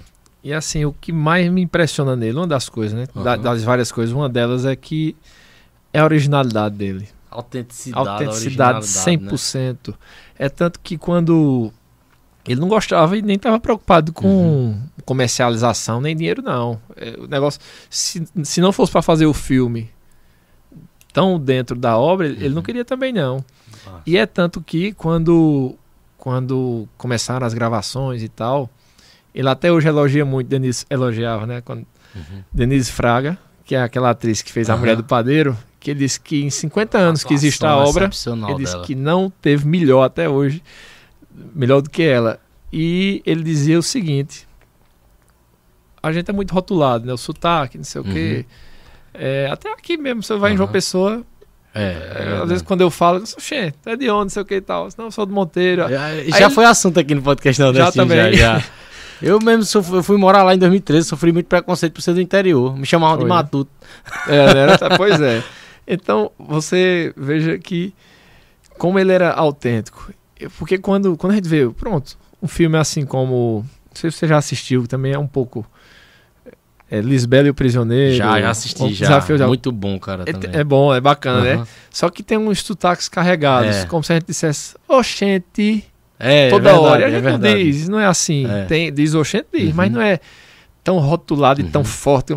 Tem que Tem tem, vários filmes e novelas também que eu já vi que é, alguém, tem alguém retratando o nordestino Exato. e não consegue falar É. o sotaque nem o da gente. E no Alta Combatida é verdade. Eles... Entendeu? E quando, quando foi pra Uhum. gravar, é, ele disse assim, olha, é, disseram o diretor assim, Ariano, você quer que eles falem como? Ele disse, naturalmente. O que você diz, seja você. Não precisa dizer, entendeu? Não precisa puxar, não precisa de... Uhum, É, disse que a gente fala cantando. uhum. Não, não precisa não, fale, seja só você. E se você olhar, é, não tem essa Não, não. coisa puxada Aham, que eles, como eles rotulam, né? Esse, aham. não tem jeito nenhum, você olhar a obra inteira. Diga aí. E- demais. né? E quando tem, eles tentando imitar, Uhum. imitam bem. É, o padeiro mesmo faz um mato tão bem bacana, É verdade, interiorando, bem é arretado e tal. Mas O- sem o- puxar. Como é o nome daquele, o ator que é o cangaceiro é o Nanini, eu acho. É Marco Nanini. Marco Nanini. Marco Nanini. O cara é um ator, de mão Ator, cheia, viu? Mão cheia, eu O gosto cara, muito é, acho que ele é carioca, né? É. E eu você não diz que o cara daquele é carioca, não. Pois é. Ele faz muito bem, Fez cara. bem muito demais. bem, muito bem mesmo. O próprio Bispo, O que era Lima Duarte. Também, é muito Demais. O, é o Bispo também, o Lima, Lima todos Duarte. ali, cara. Aquele é, que até aparece menos, que ele é o pai da, da pretendente do É Paulo Chico. Goulart. Paulo Pronto, Goulart. muito bom de- também ele, né? Tipo pai de aquele Rosinha. aquele estilo daquele fazendeiro. E é. é- E bem normal, bem Exatamente, natural. Né? Exatamente, muito bom, Bem cara. natural. O corpo de atores ali também. Não. Por isso que o filme é o sucesso que é até hoje, É, né? foi É perfeito. muito bom. E, e além dessa originalidade, ele dizia. Ele dizia, como meu Deus. Agora, agora me fugiu a mente. Mas isso é muito importante, porque muitos. muitos Ah, lembrei. Muitos artistas nordestinos, seja escritor, ator, coisa do tipo, cantor, às vezes quer imitar a. Sabe Uhum. assim, deixa a, a originalidade, a, originalidade da autenticidade gente, e vai eh, falar um de. Era a mesma É, coisa de, eu- assim um- de eu fazer o, o podcast aqui imitando o cabo do Flow. É, chiando igual o cabo do, É, show, do isso, Flow carioca exatamente, dele, é, né? entendeu? Ou alguém de São Paulo, porque são os podcasts que estão bombando aí. Isso, são os mais. Só isso aqui, cara. Não, exatamente. E nem você fazer o seu podcast imitando, e quando você for entrevistado lá também, Aham, exatamente. não querer mudar o- Eu falo do jeito que eu falo. Exatamente. Exatamente. Isso tem aí, que ser- cara. Então foi essa identidade Aham. que ele resgatou. Muito diz assim: bom. não, a, a gente é isso, eu sou isso e minha obra vai ser isso. Muito bom. Inclusive, eu tô até um pouco preocupado que diz que vai sair o Compadecida 2, né? dois, né? Pra gente ver, pra gente não fugirem muito, né? Da, É, da autenticidade. Tomara que mantenham. Espero que seja tão bom quanto Exatamente. Quanto eu tô ansioso primeiro. já. Aí, Paulo, sobre as curiosidades que eu vi, né, do, do Ariano, conheço muito o Ariano e tudo mais, mas algumas coisas eu não sabia.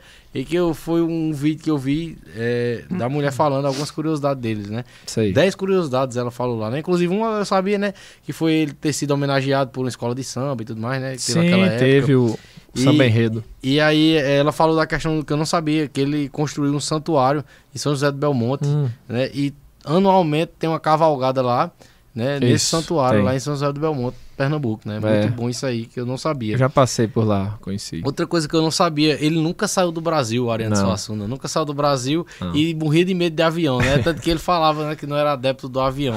E quando ele tinha que viajar, ele fez viagens muito longas de carro, Uhum. né? E ele disse que muitas pessoas que eram adeptos do avião, do avionismo, ele até diz, né? quando ele fala, eh, queriam converter ele pra gostar da- do, do avião, né? Sei. E aí o cara chegou nele e disse: Você sabia que nas estatísticas é, de 50, pegaram 50, nas estatísticas, pegaram 50 acidentes de carro e 50 de avião, o acidente de carro tem 50 mais por cento de chance, não sei quantos por cento de chance de acontecer mais acidente de carro do que acidente de avião. Aí ele disse, pronto, agora pega essa estatística e me diga quantos sobreviveram nos acidentes de carro e quantos sobreviveram nos acidentes de avião. Aí ele disse que outra pessoa chegou nele e disse, rapaz, não vá de carro não, que é cheio de buraco. Ele disse, pior é de avião, que o buraco acompanha ele. é. Onde vai o buraco lá atrás? Tá ali atrás, Diga acompanhando, aí. né? Uma das poucas, né, das dezenas de histórias que tem de o Ariano aí, aparece direto nos vídeos dele pra mim, ele falando Sei. coisas engraçadas. O Ariano é ele é impressionante. É bacana demais, é, é muito bom. Tem uma história engraçada de, de Dominguinhos, que outro de quem eu sou fã uhum. demais também. Domingues, inclusive, foi assunto uhum. aqui no último podcast que a gente fez aqui, que foi com Coisa o grande boa. apoiador Divon Amorim. Sim. Que Dominguinhos fez um programa na TV Cultura uhum. e Divon participou do programa. Que coisa e boa. uma coisa por acaso, assim, Dominguinhos vinha com a equipe da TV Cultura, viu os vaqueiros lá. Né? Sei. E por olha só, por Bacana, ironia né? do destino, o, o Divon tava lá, Rapaz. aboiador pediram pro Divon aboiar e o Divon disse, contou até que a história, eu vou até, ainda vai sair esse corte do Divon ah. falando isso, que viu o Dominguinho lá encostado na cerca e disse, aquele rapaz ali não é Dominguinho que toca sanfona na televisão? Aí o produtor disse, é, você conhece ele? Eu conheço demais, manda ele trazer a sanfona pra cá, pra eu aboiar com ele tocando a sanfona. Mas, rapaz... Aí foi, o nome da, do documentário é O Milagre de Santa Luzia. Ah, pronto. O aboiador que passa lá é Divão Amorim, que esteve aqui no podcast e Nordestino é, semana passada. Que bacana. Diga aí, no Milagre de Santa Luzia. Caramba, e é. Uhum. Eu, aquele filme já assistiu. Não, eu vou assistir. Assiste, eu fiquei é de assistir bonito. porque eu conheci semana passada. Foi, né? Né? Foi, os meninos falaram aí no comentário que, eh, na hora dos comentários, que é, conhecia Divon porque tinha assistido o documentário O Milagre de Santa Luzia. Coisa boa. Aí eu fiquei de assistir, ó. Ah, foi é correria bom. esses dias, mas eu vou assistir. Muito bom e bonito. Muito Milagre bom. Santa Luzia. É sobre a história do Luiz Gonzaga, né? Do uhum. forró, Luiz Gonzaga e tal. Que ele nasceu um dia de Santa Luzia. Aí botaram é, Luiz. Que massa. É. E aí, sobre Bacana. Dominguinhos que você falar? Sim, tava. É, Luiz Gonzaga era muito espirituoso, uhum. muito inteligente. Tinha aquelas, como a gente diz, as tiradas, uhum. né? Muito espirituosa e. E uma vez, falar em avião de Ariano, né? É, eles foram fazer um show e, e Luiz Gonzaga ligou para ele, só, a gente vai fazer um show em tal canto, vamos comigo, sei o que e tal. Ele disse, oxente, seu Luiz, na hora, vamos. Aí Luiz Gonzaga disse assim, só tem um problema, é de avião, que Dominguinhos também morria de medo uhum. de avião. Ele cortava o Brasil inteiro de carro, mas não entrava no avião. Inclusive, é, quando ele conta essa história, Luiz Gonzaga morreu em 89 ele não viajou mais de avião, de jeito nenhum. De, depois que Luiz Gonzaga faleceu, ele entrou mais no avião. E numa dessas viagens aí para fazer show, é, já no voo e tal, e Dominguinhos com medo, nervoso, se contorcendo na cadeira, aquela coisa, suando. E Luiz Gonzaga olhando. Aí Luiz Gonzaga pegou um jornal, abriu o jornal bem despreocupado, disse assim: Dominguinhos, veja você, não se preocupe não, você está agoniado. E ele olha no jornal, né? Aqui viaja Ulisses Guimarães. Aqui viaja Antônio Carlos Magalhães. Aqui viaja José Sarney. O avião não cai com essas peças, vai cair com a gente, Dominguinhos. Aí todo mundo no avião começou a rir. Ele disse, não, se preocupe não. Ele disse, é mesmo, né, seu Luiz? O bom humor é a originalidade é, do é, rapaz, né, Não cai com essas bom. pestes, vai cair com a gente. Quer dizer o que? A gente só faz o bem e levar alegria. Show. Vai Paulo, cair não. É, vamos finalizar, vamos ler os comentários aqui do pessoal para finalizar. Muito obrigado pela presença, viu? Foi nada, um papo, como eu sempre digo aos convidados, cara, e não é demagogia não é muito melhor do que eu imaginava. Eu sempre pensava, vai ser assim, eu acho, tal, mas é muito melhor do que eu imaginava. É coisa cara. boa, graças a Deus. O papo flui, né? A conversa demais, flui muito perfeito, boa, né? Muito bom. Vamos Obrigado. lá pros comentários, ó. Alexandre Cedês, mandar um abraço pro Alexandre, lá de João, mora em João Pessoa, mas é monteirense, Alexandre. Inclusive, ele tava na grande expectativa de acompanhar, viu?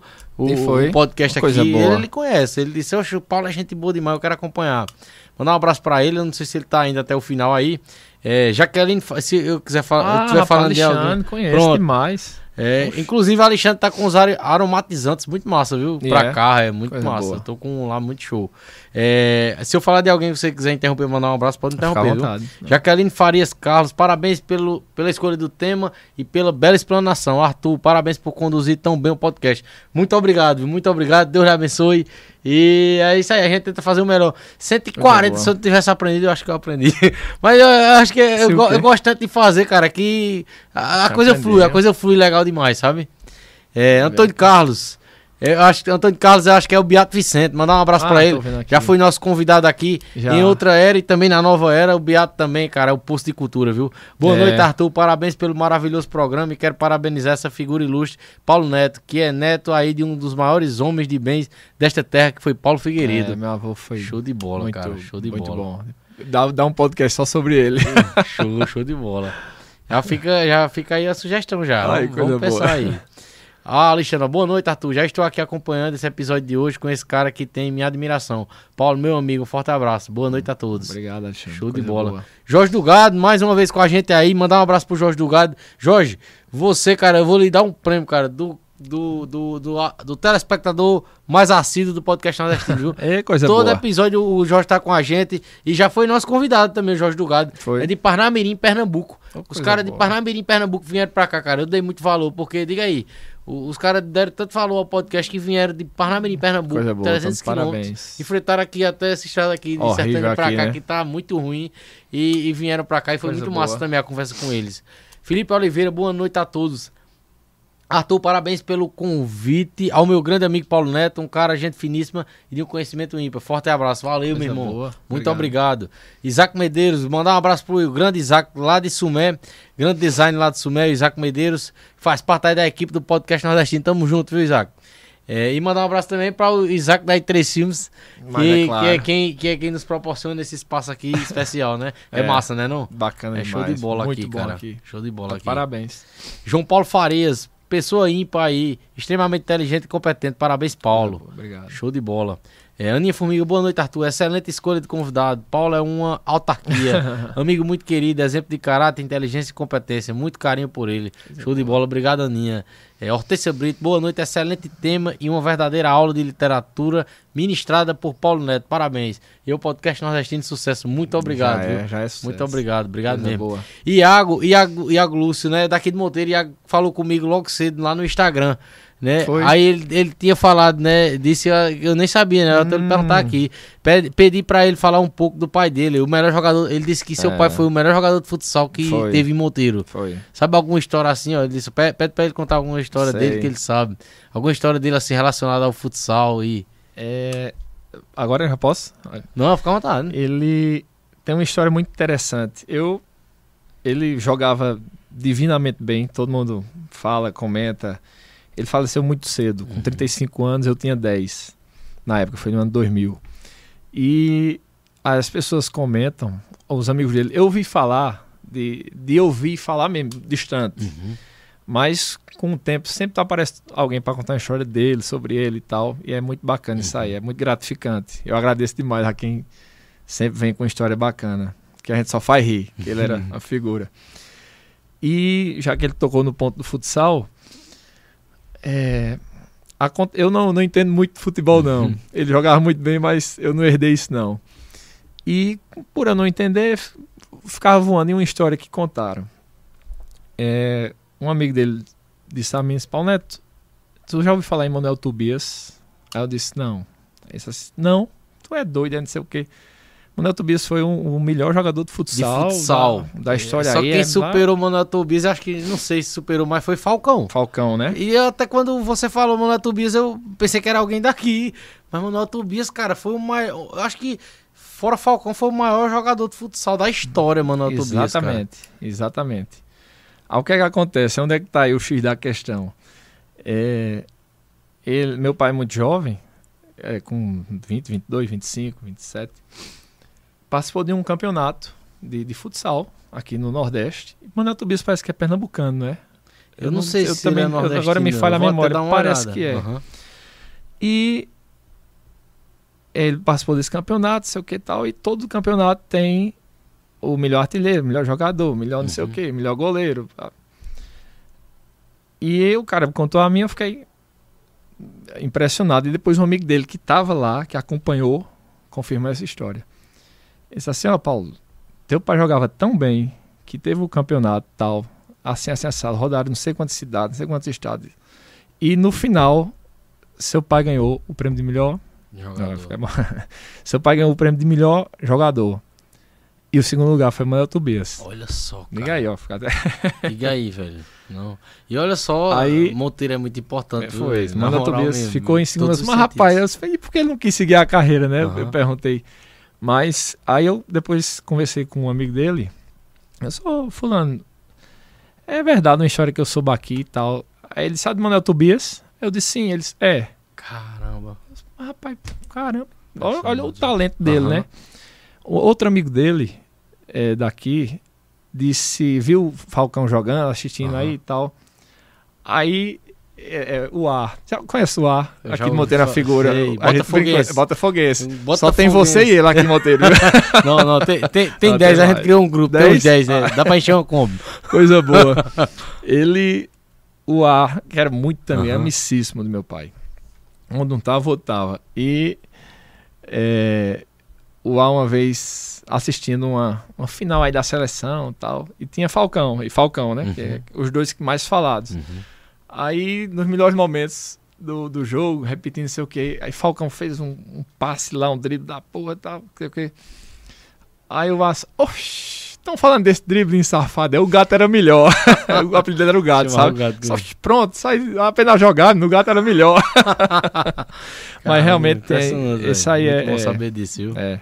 Show, show de Eu bola. fico muito feliz quando Uhum. uma citação dessa, né? Uhum. E quando relembra as histórias e quando vem me contar E também. a que tinha né? me falado no Instagram, cara, eu, eu É. imaginei que sim, te- te- te- foi um grande jogador de futsal, mas foi muito mais do que eu imaginei, cara. Pois é, Olha só, eu velho. também. É, tanto tu falou Manuel Tobias, eu imaginei que seria alguém daqui da região, mas o Manuel Tobias. Não, Manuel Tobias, o Manuel Tobias Eu mesmo. sei que é. o Manuel Tobias, cara. Caramba. Ele, foi, ele participou ainda. É porque ele era muito, Aham. muito velho. imperativo. Vou cortar a esperança da gente aqui. Show de bola, viu? Hein? Bacana, né? Aham, Muito Uma bom. coisa vai puxando outra, né? A gente vai.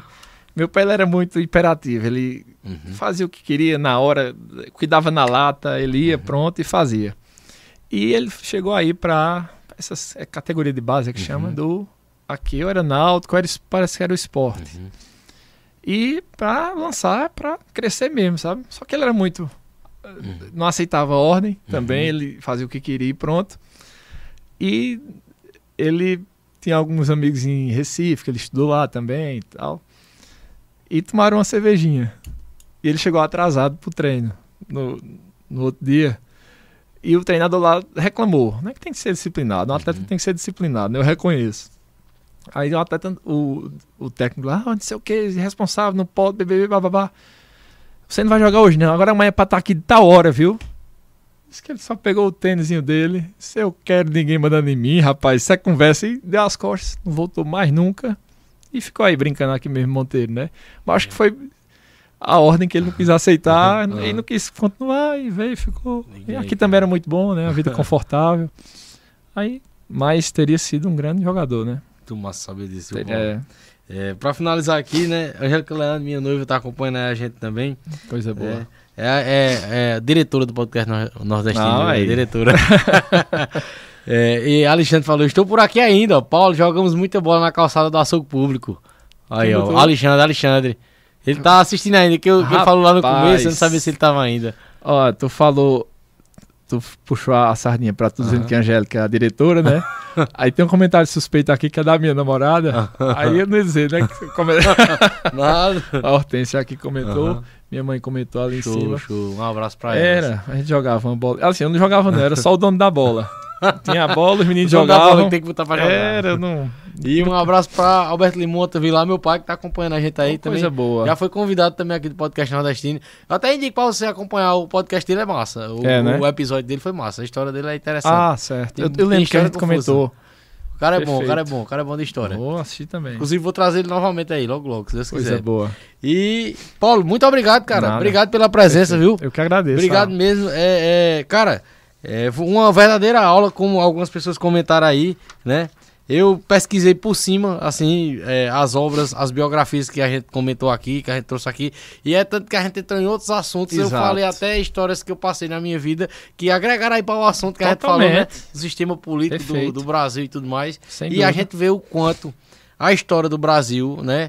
O Brasil tem muito mais história do que isso que a gente Ah, tratou é. aqui. Porém, a gente vê o quanto é, se identifica com a atualidade, se Isso. identifica com o hoje e com tanta coisa que, que a gente passa hoje que acontece hoje, não é? Sem dúvida. Muito interessante Totalmente. isso, cara. Muito interessante isso. A gente tratar disso aqui não é a gente falar, a gente tá relembrando o passado, falando do passado. A gente tá entendendo o, presente.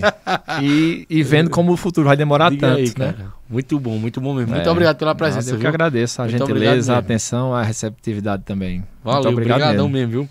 É, Paulo, a gente sempre, sempre eu finalizo o podcast nordestino é, dizendo algum verso, ou algum verso que às vezes eu crio, né? Ou algum verso de algum poeta, né? Aí. Hoje eu, eu me lembrei de uma música, cara, que por, por muitos anos fez parte da minha vida essa música, sabe? Música de rap, essa música, é uma música de rap do MV Bill. Já ouviu falar do MV Já. Bill?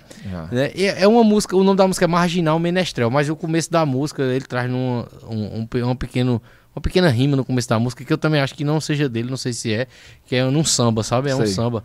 E eu acho muito bonito. Eu, eu, por muitos anos eu levei é, pela minha vida, é, assim, me ajudando assim por- com motivação, sabe? Uhum. Ele diz assim, ó, ne- ne- nessa música: A vida me ensinou a caminhar, saber cair, depois me levantar. O tempo não espera, não há espaço para chorar. Andei no escuro, agora vou brilhar. Sobreviver é necessário, também quero ser feliz. Permaneço no combate, meu resgate é a minha fé. Minha luta causa medo e alegria. Tô na luta, vem o que vier. Não vou amarelar, seja o que Deus quiser. É bacana. Seja o que Deus quiser. Parabéns, é verdade. Seja o que de Deus bola. quiser. E é com essa que a gente termina o podcast nordestino de hoje. Obrigado, Paulo, mais uma vez. Muito obrigado pela presença, viu? Deus abençoe sempre. Obrigado a todos vocês que nos acompanharam, que vão nos acompanhar ainda aí